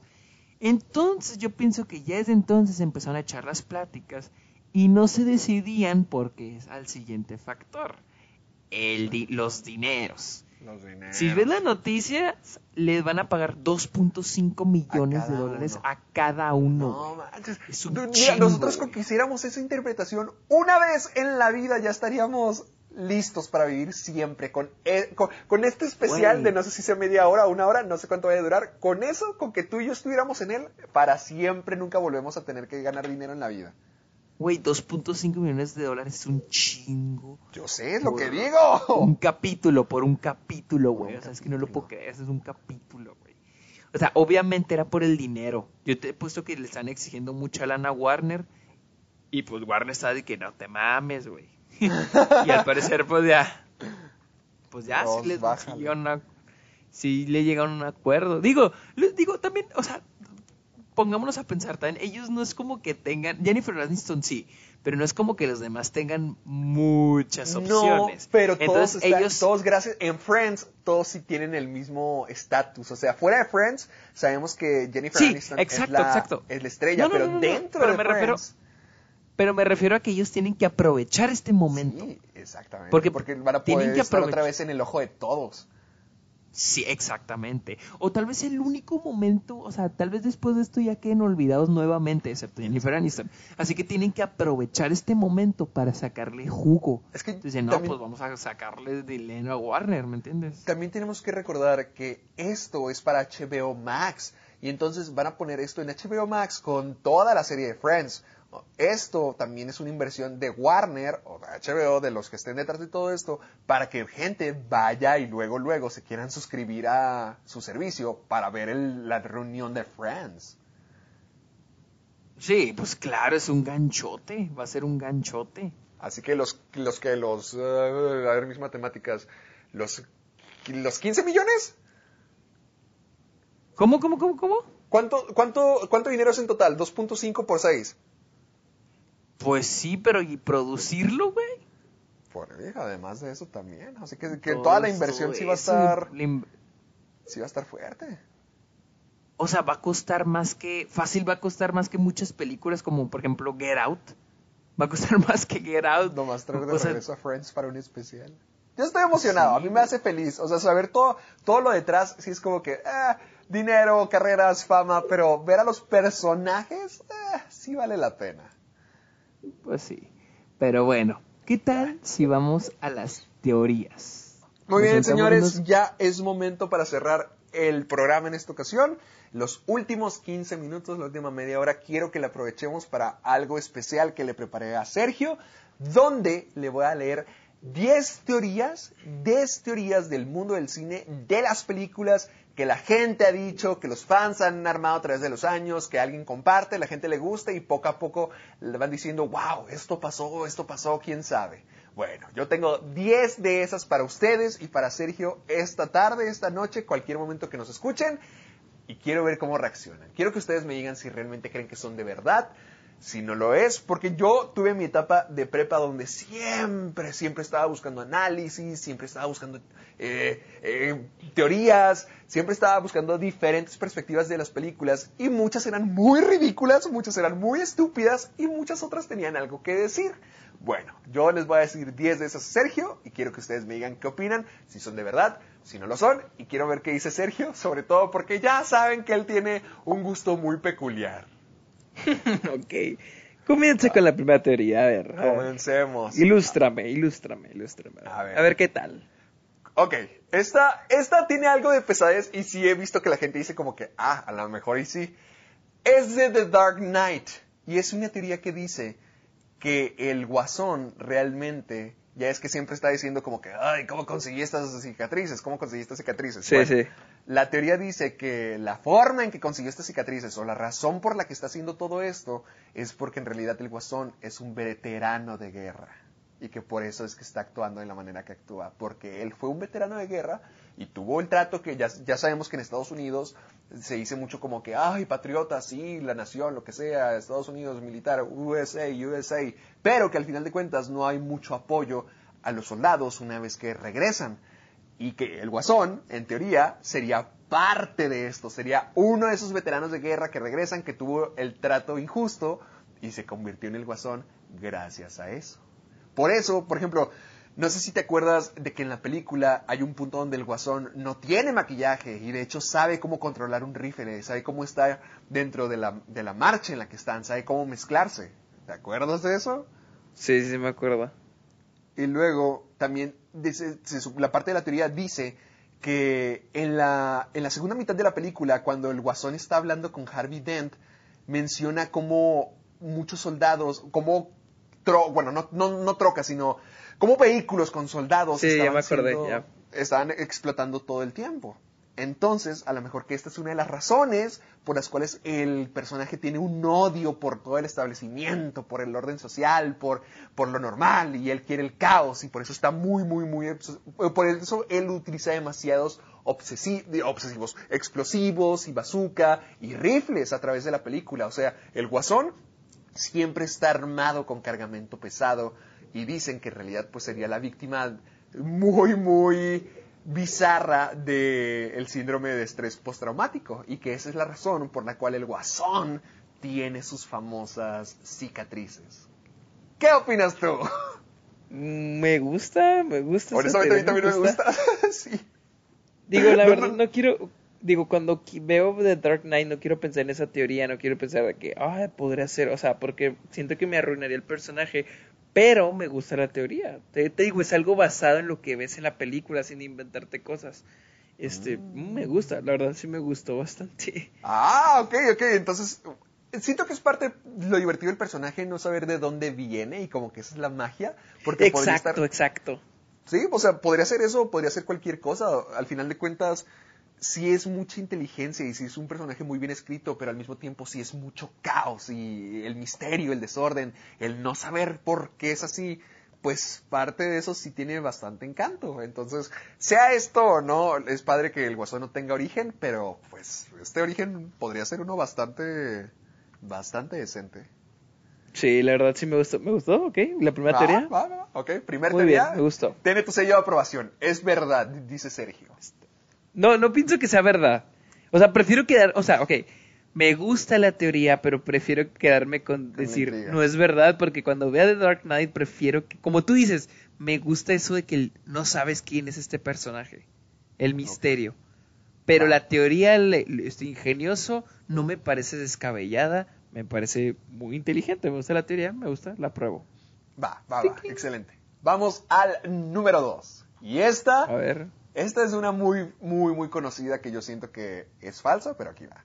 Es que el, el nombre de James Bond es realmente un código. Porque desde 1962 hemos tenido a Sean Connery, hemos tenido a George Lazenby, hemos tenido a Roger Moore, Timothy Dalton, Pierce Brosnan, también Daniel Craig y además pues ya es que querían también meter a una figura femenina para el personaje de James Bond. Bueno, todo esto dice y se justifica a base de una teoría de fans que dicen que el nombre de James Bond es realmente un código, es realmente como que un nombre secreto que se les da a varios agentes del MI6 en lugar de ser una persona como James Bond y que por eso siempre está cambiando. A pesar de que el personaje siempre cambia y siempre es llamado James Bond, esto explicaría que desde, desde los 60 hasta ahora, siempre la entidad de James Bond ha sido solamente un código. ¿Qué opinas tú? Mm, o sea, es buena la teoría, pero la cosa es la, o sea, bueno, la cosa es la siguiente.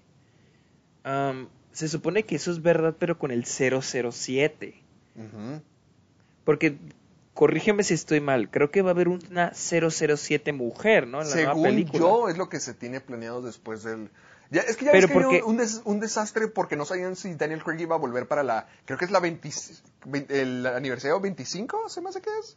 O, creo o la película número 25, o- o- no, espera, no, no sé, o sea... La van a- 25, sí, es la, es la película 25. la película número 25, o sea, creo que originalmente no sabían si iba a poner Daniel Craig o si ya iban a introducir a la Bond mujer y que para eso estaría este nombre y que se- sería Jane Bond o James Bond también, quién sabe, pero es lo que dice esta teoría. ¿Tú qué opinas? No, no, no, no, pero me refiero con la mujer. Es que no sé, pero creo que en esta película sí hay una mujer 007. Ah. Pero porque acuérdate que James Bond, corrígeme si estoy mal, Que había en la ante- Exactamente, abandonó la la vida- MI6 y ahorita eh, entró a una nueva 007 este, suplentarla. Por eso la gente no está molesta con eso, porque dicen de que, ah, ok, más bien esta es una nueva gente que le pusieron el 007, pero en realidad no es como que ella sea la James- protagonista. Jane Bond. Ex- Ajá. Ajá, exactamente. Es como con M, que era antes Judy Dench y ahora es este Ralph, Ralph Fiennes. Fiennes. Pero Pues- sigue siendo M. Es o que sea, yo me técnicamente, técnicamente la teoría sí es verdad, pero es con el 007, con el número. Yo es que pienso que antes sí se es. decía que era el nombre porque eh, Sean Connery, todos, Roger Moore, Timothy Dalton, Pierce Brosnan siempre han tenido el mismo nombre, James Bond. Pero, y yo me acuerdo que en Skyfall, creo que al final de la película, cuando están en la mansión de James Bond, que están haciendo todo lo de mi pobre angelito, creo que ahí están los- las tumbas de los papás de James Bond y, se, y tienen el nombre Bond como apellido. Entonces, eso desmentiría Eso. también la... la Ex- teoría. eso era lo que te decir también. De que en, la, en Skyfall es donde te presentan un poco más de la infancia de James Bond y te, pre- y te lo presentan como James Bond. Pero entonces, Entonces- eh, el personaje no, no siempre ha sido el mismo, o si lo es, o, o- o es el, o sea, como... Es que yo siento que simplemente es como que cosa O de las secreto. cambiar, cambiar. Es que yo siento que eh, el hecho de que cambien de actor es cosa de las como que una vez cambiaron de actor y lo dijeron, ah, pues así como cambiamos la primera vez de actor, vamos a cambiarlo otra vez. Y Ya. ya se hizo como que algo, y nosotros una los fans característica. tratamos de rellenar los Eh, espacios. O sea, sí, o sea, yo siento que es nomás una característica de la franquicia. Porque si otra franquicia lo hiciera, no, fu- yo no siento que funcione. Imagínate que la mitad de del, del MCU quieran cambiar a Chris Evans y pongan a otro Capitán América, no fun- siento que no funcionaría. no. Y con James Bond sí funciona, pero porque es a lo que ya estamos acostumbrados. Pero no siento que sea como que esa teoría, o sea, siento que esa teoría aplica con los números, pero creo que es algo que ya se presentó en las películas. No siento que ya sea tanto una teoría, pero en sí, o sea, eso de los actores, o sea, está buena la teoría, pero yo siento que mm, ah, se de- o sea, hay manera, o sea, se contradeciría en algunos momentos. Ok, ok, bueno, ahí, lo-. Eh, eh, eh, yo también concuerdo, porque yo también pienso que esa teoría no es real. Ahora, la siguiente tiene mucho, mucho, mucha pasión de mi parte, porque es de una de las películas que me gustan y una película que vimos juntos. Vaselina. ¡Sí! ¡Vaselina! Número 3, Vaselina. Aquí va. A lo mejor ya te la sabes. Pero la teoría dice que al final del musical, realmente Sandy está muerta. Porque al final de la película se acaba con John Travolta y eh, esta Olivia Newton-John volando en su carro. O sea, el carro no hay nada sobrenatural, eh, a pesar de que es un musical, no es un mu- musical así fantasioso al estilo de La La Land, sino que el único momento así fuera de lo normal es al final de la película, porque los dos, Danny y Sandy, se suben al auto y se van volando en él. Nunca pasa algo así en la película, nunca pasa que rompan las leyes de la física de esa manera, pero se van y se despiden mientras que el, el auto se eleva hacia las nubes. Ahora, la teoría dice que durante la canción de Summer Nights hay una línea donde dice I saved her life, salvé su vida, she nearly drowned, salvé su vida, casi se ahogó, todo eso. La teoría dicen que Sandy sí se ahogó y que sí se murió y que todo el musical es una fantasía porque no le Pero en llega qué momento, oxígeno. pero en qué momento se ahogó. Es al comienzo de la película, eh, no, no sé si es como Sandy y Danny se conocieron, pero en la letra de la, de la película y lo que te muestran, te da a entender que se conocieron en la playa y tuvieron un día entero en la playa o tuvieron días en la playa. Y una de las Ah, líneas sí, dice- ya me acordé ya. sea, ¿te acuerdas de que, que casi se muere, que casi se ahoga, que Danny Zuko le salvó la vida? Es lo que dice Danny. Pero que eh, en realidad todo esto, todo el musical de Vaselina es un, una fantasía bastante elaborada porque se está muriendo Sandy y al final de la película es porque ya se va al cielo. Digamos que ya se acabó la fantasía de Sandy, ya se murió y ya se va al cielo en el auto. Porque en ningún momento tiene sentido de que el carro pueda volar. Y al final pasa y así es como termina la película. Así que, ¿qué opinas? Ay, no sé, o sea, tiene sentido, te digo. Hay, hay cosas que las relaciones es podrá tener sentido. Me, sorprende que si estás diciendo como que, que hay cierta credibilidad en esto. Sí, porque es que no se están agarrando de cualquier cosita, o sea, si hay cosas como que a la madre. Como que por, ejemplo, eso de que el carro al final. Exacto, no es como en La La Land, por, por, ejemplo, en la escena cuando empiezan a bailar en el planetario y que flotan, dices, ah, ok, pero es como que es el punto de la película, o sea, hay momentos... Sí, la línea entre la, la, fantasía y la realidad. Pero en Grease, en, en Vaselina, no, pues no pasa eso. Ah, pero bueno, o sea, pero ¿cómo ella tiene contacto con otros personajes? O sea, que eh, ese es el punto, que es como que una fantasía elaborada, es su mente antes de morir, es lo que ella ve en su cabeza. Antes de morir. Antes de morir, o sea, mientras que se está ahogando, o dice, eh, la línea dice, I saved her life, she nearly drowned. O sea, sí se ahogó, bueno, o sea, casi se ahoga.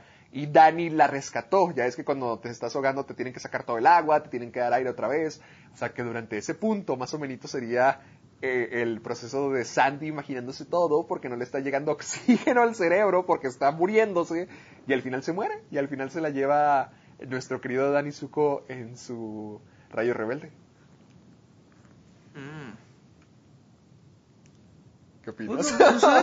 No, suena tan, mal, o sea, pero sí se me hace algo como el hecho de que, bueno, todo, es que todo, porque como que para justificar el hecho de que habla con otros personajes, decir de que, bueno, pero todo esto es su imaginación como que eso no me convence mucho, o sea, como que digo que... a mí ah, tampoco, a mí se me hace como que una decisión de que ya, ya es lo último de la película, cerremos en grande.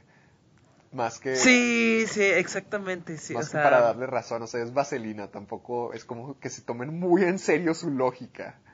Sí, exacto, yo creo que no, estas, eh, o sea, me gustan ciertas partes, alguna, algunas partes de la teoría, pero no, no, no diría de que, oh, pero tiene razón, como con la de Joker.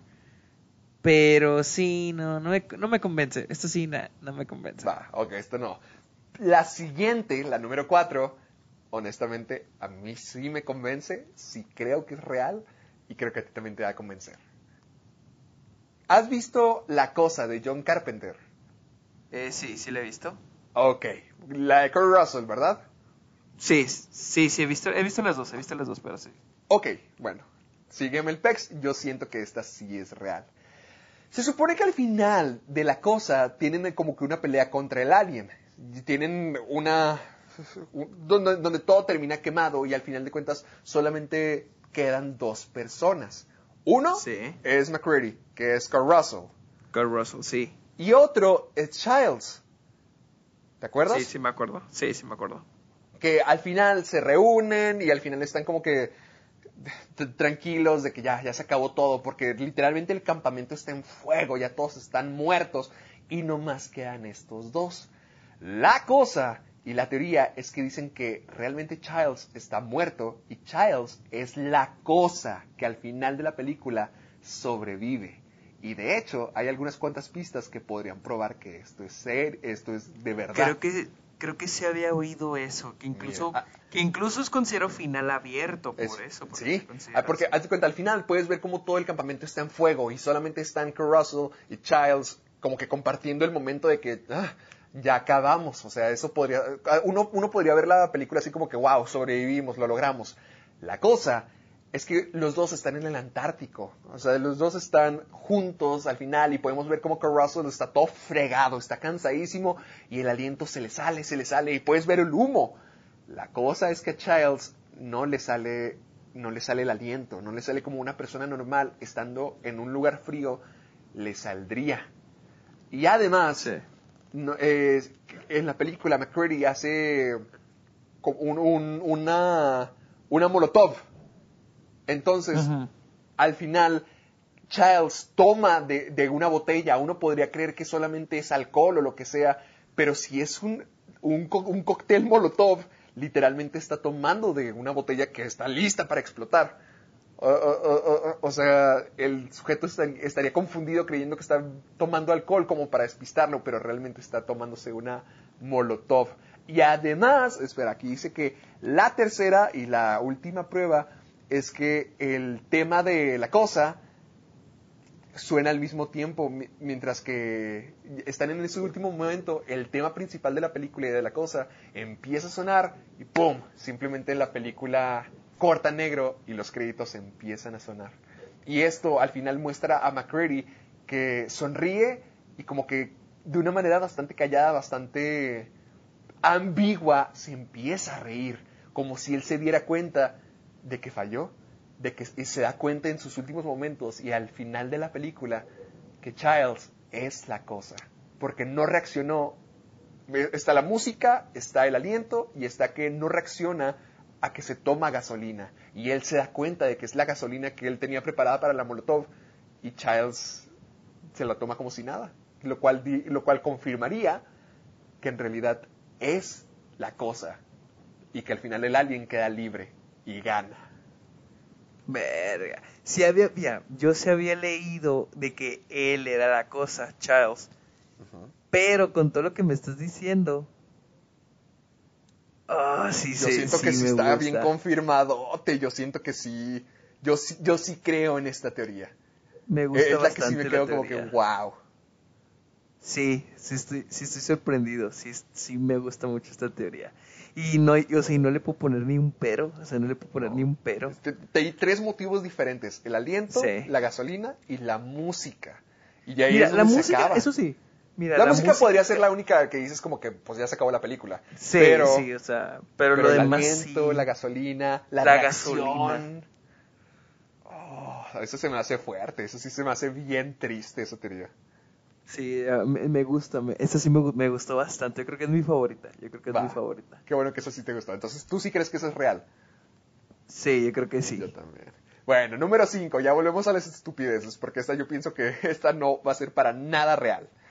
Ok, no involucra Titanic. nubes. ¿Cómo? A ver, no involucra nubes. No involucra nubes, pero sí involucra témpanos. Y también gente imaginaria. Porque en Titanic la teoría es que Rose sufre de depresión y que Jack nunca existió. Que realmente todo está en su cabeza.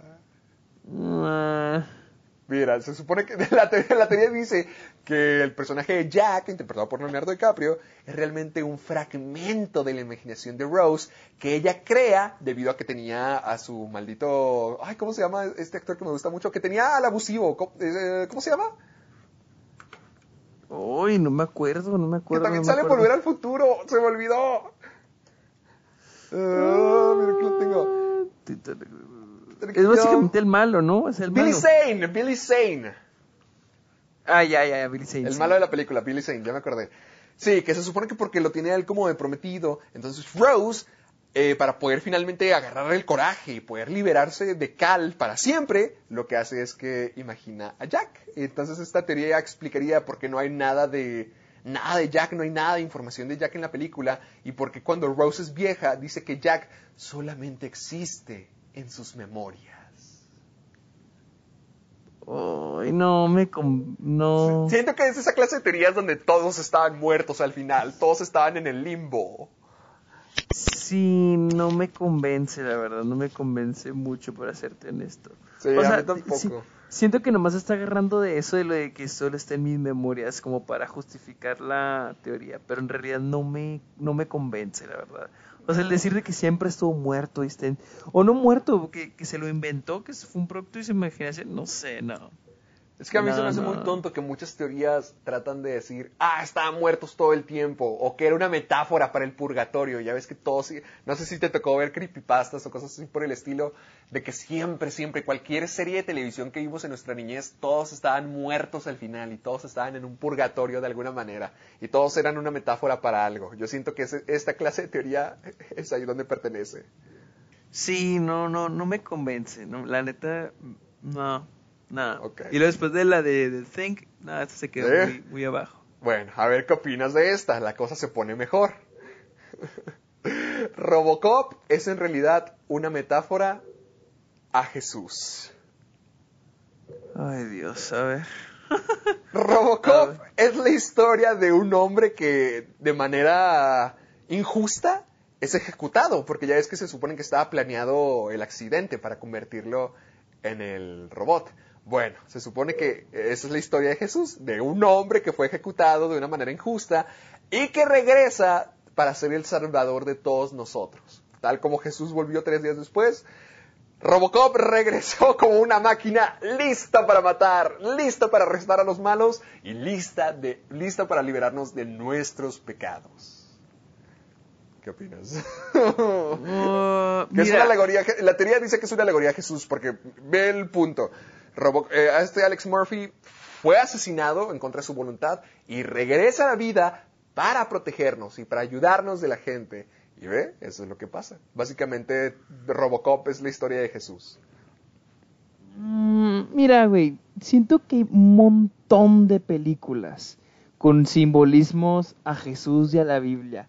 O sea, mira, por ejemplo, por ejemplo, aquí acabo de encontrar un artículo sobre películas con simbolismos a Jesús. Una es Anakin en Star Wars, que dice, imagina si Jesús hubiera renunciado a Dios y se hubiera vuelto a la- al lado, de- Al lado del diablo, ¿no? ¡Hala! Ese ¡Hala! Eso estuvo mucho más, más padre. ¿Me entiendes? Entonces, mira, por ejemplo, dice que las crónicas de, de Narnia, la de eh, Aslan, es una un simbolismo, que- bueno, que la película es un simbolismo cristiano, algo así.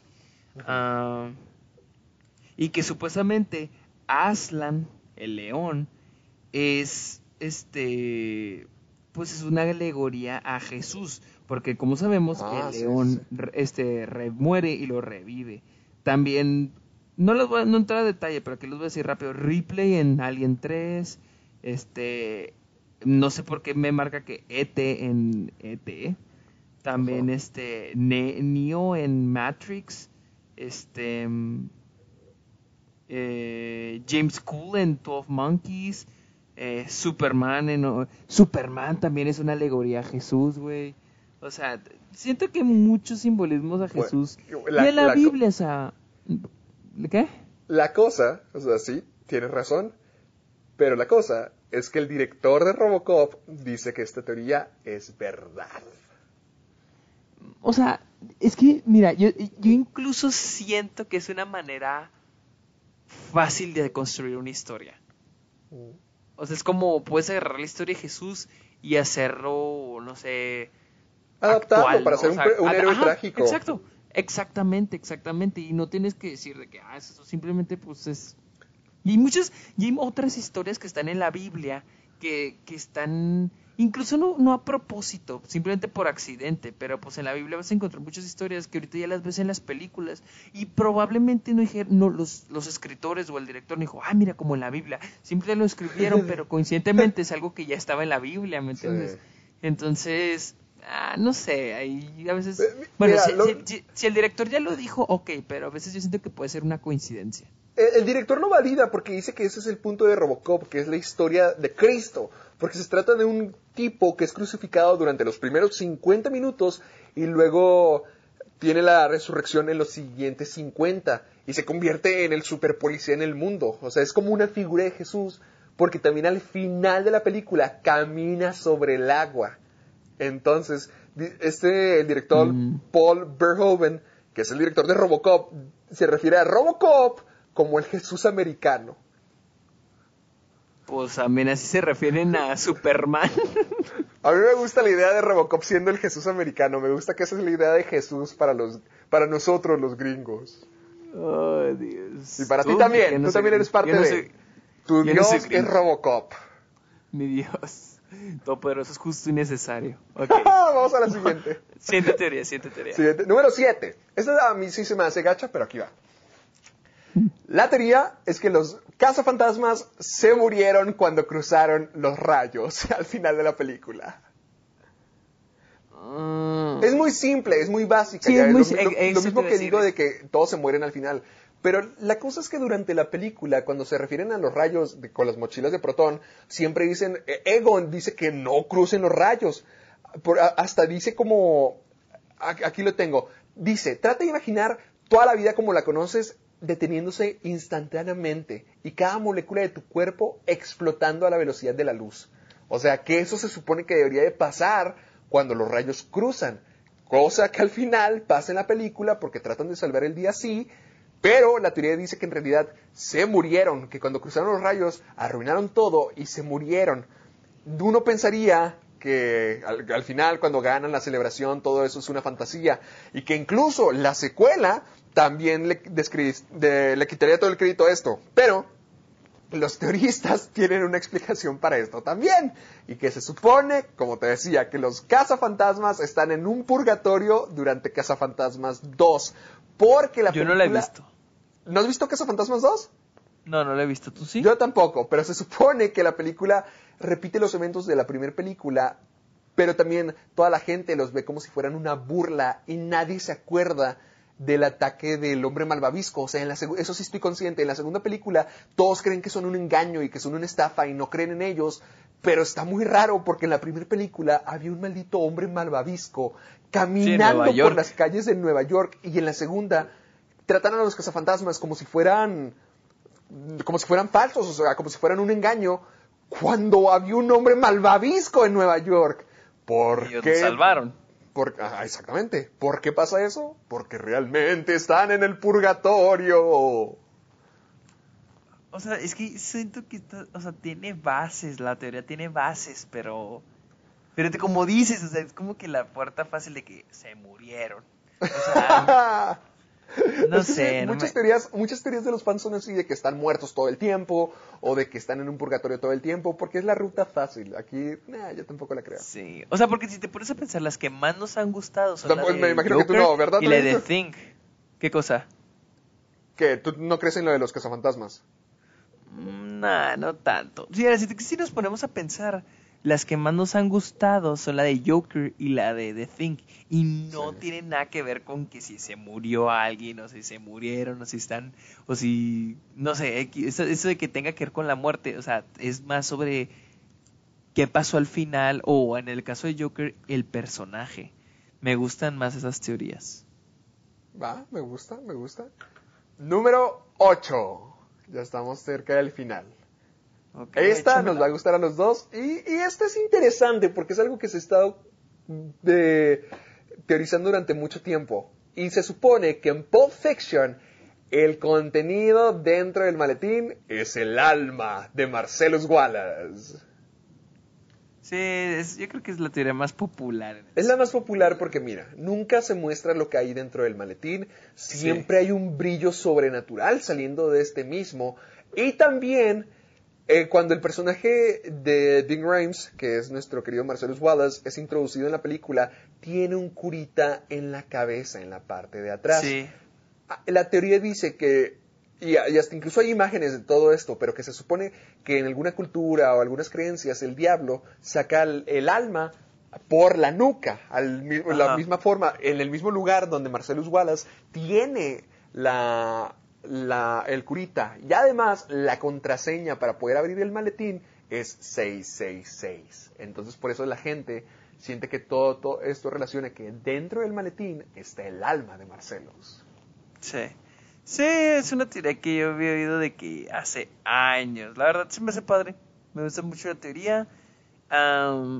fíjate que sí me gusta creer eso porque no es como la de Joker que siento que me arruinaría la experiencia, sino que con Pulp Fiction siento que, ah, puede ser eso. Pero incluso existe la teoría de que en el maletín están los diamantes de perros de reserva. Pues, de hecho, e, era lo que estaba en el guion original. Es lo que le, le preguntaron al, al coautor de Pulp Fiction, Roger Avery, y dice que originalmente el maletín contenía diamantes, pero que lo cambiaron porque era muy aburrido y muy predecible. Sí, sí, sí.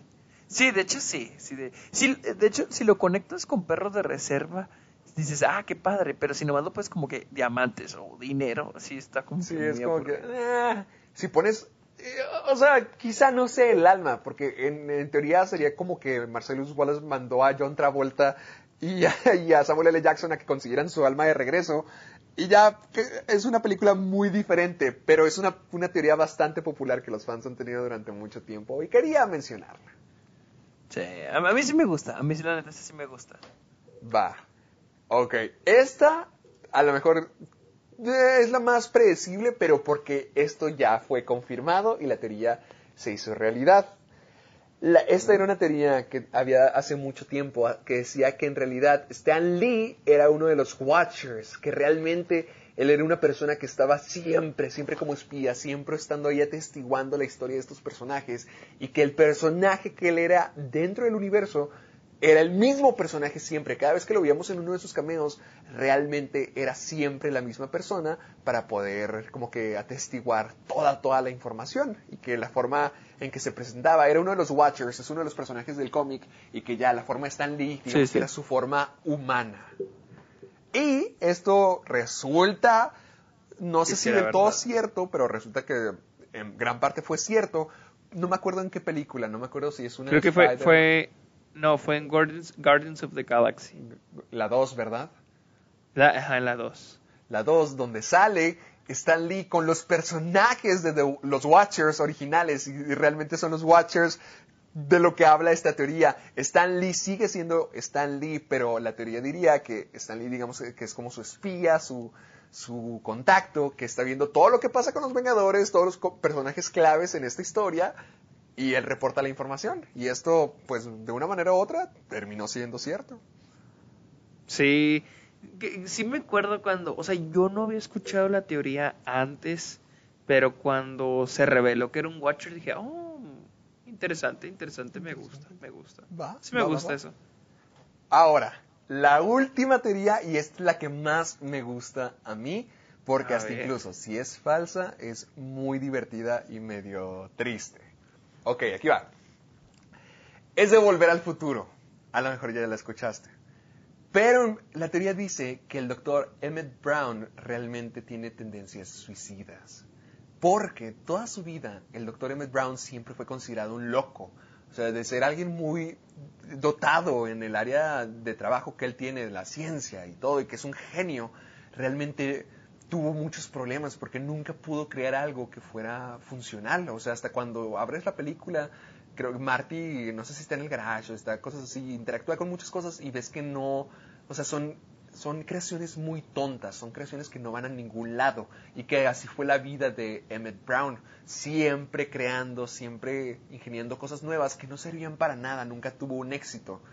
Y no es hasta el DeLorean que tiene su primer gran triunfo, porque en la película, cuando están en el centro comercial, ya que están grabando todo, cuando el DeLorean viene hacia ellos, jala a Marty para que esté con él. O sea, en teoría, el carro, si no funciona, viene, los golpea y los mata. Y hasta Marty se trata de quitar, pero el Doc lo agarra y lo pone en el camino con él. Y él no sabe si va a funcionar el carro o no. Realmente nunca ha tenido un éxito. Él no sabe si el auto va a funcionar, si va a viajar al pasado. La cosa es que lo logra entonces tiene su primer gran éxito, tiene su primer gran triunfo en la vida y finalmente logra crear algo que sí es útil. Pero si hubiera fallado, al igual que todos los demás trabajos en su carrera, el carro hubiera venido y los hubiera estampado a Marty y a él y los hubiera matado. Y la teoría dice que, que en realidad el Dr. Brown es suicida y que ahí era su último intento para ver si lo lograba o no. Fíjate, güey, que me, o sea, yo se había pensado, no, no había pensado que tenía tendencias suicidas, pero se había pensado en el hecho de que, güey, esa madre te va a atropellar, o sea, de que si falla te va a matar. Y, ninguno está seguro de que vaya a funcionar o no, ni siquiera el Doc, hasta ya es cuando se emociona de que, sí, 88 miles per hour, o sea, él mismo se emociona de que lo logra, él no esperaba lograrlo sí lo había pensado, pero yo no sé, no siento que sea tanto tendencias suicidas porque... Ah, ¿Cómo te diré? No, siento que sea tan así porque no es como que se vuelva a presentar, ¿o sí? La situación. Eh, pues no, realmente no. O sea, ya después de eso es el doctor Brown. O sea, sí tiene muchas aventuras donde se mete muchos problemas, como cuando se lanza por el reloj y conecta los cables y todo eso. Pero donde realmente se pudieron así conscientemente morir es ya en ese punto de su vida. Y pues, Exactamente. tiene, tiene sentido porque eh, cuando lo vemos ya joven, cuando ayuda al Marty que viaja al pasado a regresar a- al tiempo normal, pues es todavía joven, todavía no llega a ese punto de la vida. Pero ya más al final de la película, ver, lo están buscando, ¿qué son? Terroristas, lo están buscando los terroristas. Eh, se robó plutonio. Nunca ha tenido un éxito, ya es viejo y no, no ha logrado nada en la vida. Y pum, que tiene su primer éxito de pura, pura chiripada, pura suerte. Y si no lo lograba, se iba a llevar a su ayudante Marty con él. Yo lo veo, yo lo veo un poco dif- yo lo veo similar, pero al mismo tiempo diferente. Fíjate, yo lo veo de la siguiente manera. Yo siento que no era como que tuviera tendencias suicidas, pero era como que ya era su última opción, era su último invento, su última esperanza en no ser un fracasado. Tal vez sí tenía así que no mames. O sea, tanto, o sea, como dice, robó plutonio, o sea, arriesgó su vida, arriesgó su vida, literal. O sea, de hecho hay una, lo mata, en realidad lo mata, ¿no? Se- Y este- Sí, se supone que lo matan, ¿es cierto? Exactamente, entonces arriesgó su vida, o sea, dio todo por eso. Entonces yo creo que por eso se pone enfrente. O sea, tal vez sí tenía su intención de que si no funciona, me- que me mate ya. O sea, si no funciona esto, que me mate. Que todo se acabe. Ajá, no era tanto como que toda tendencias suicidas.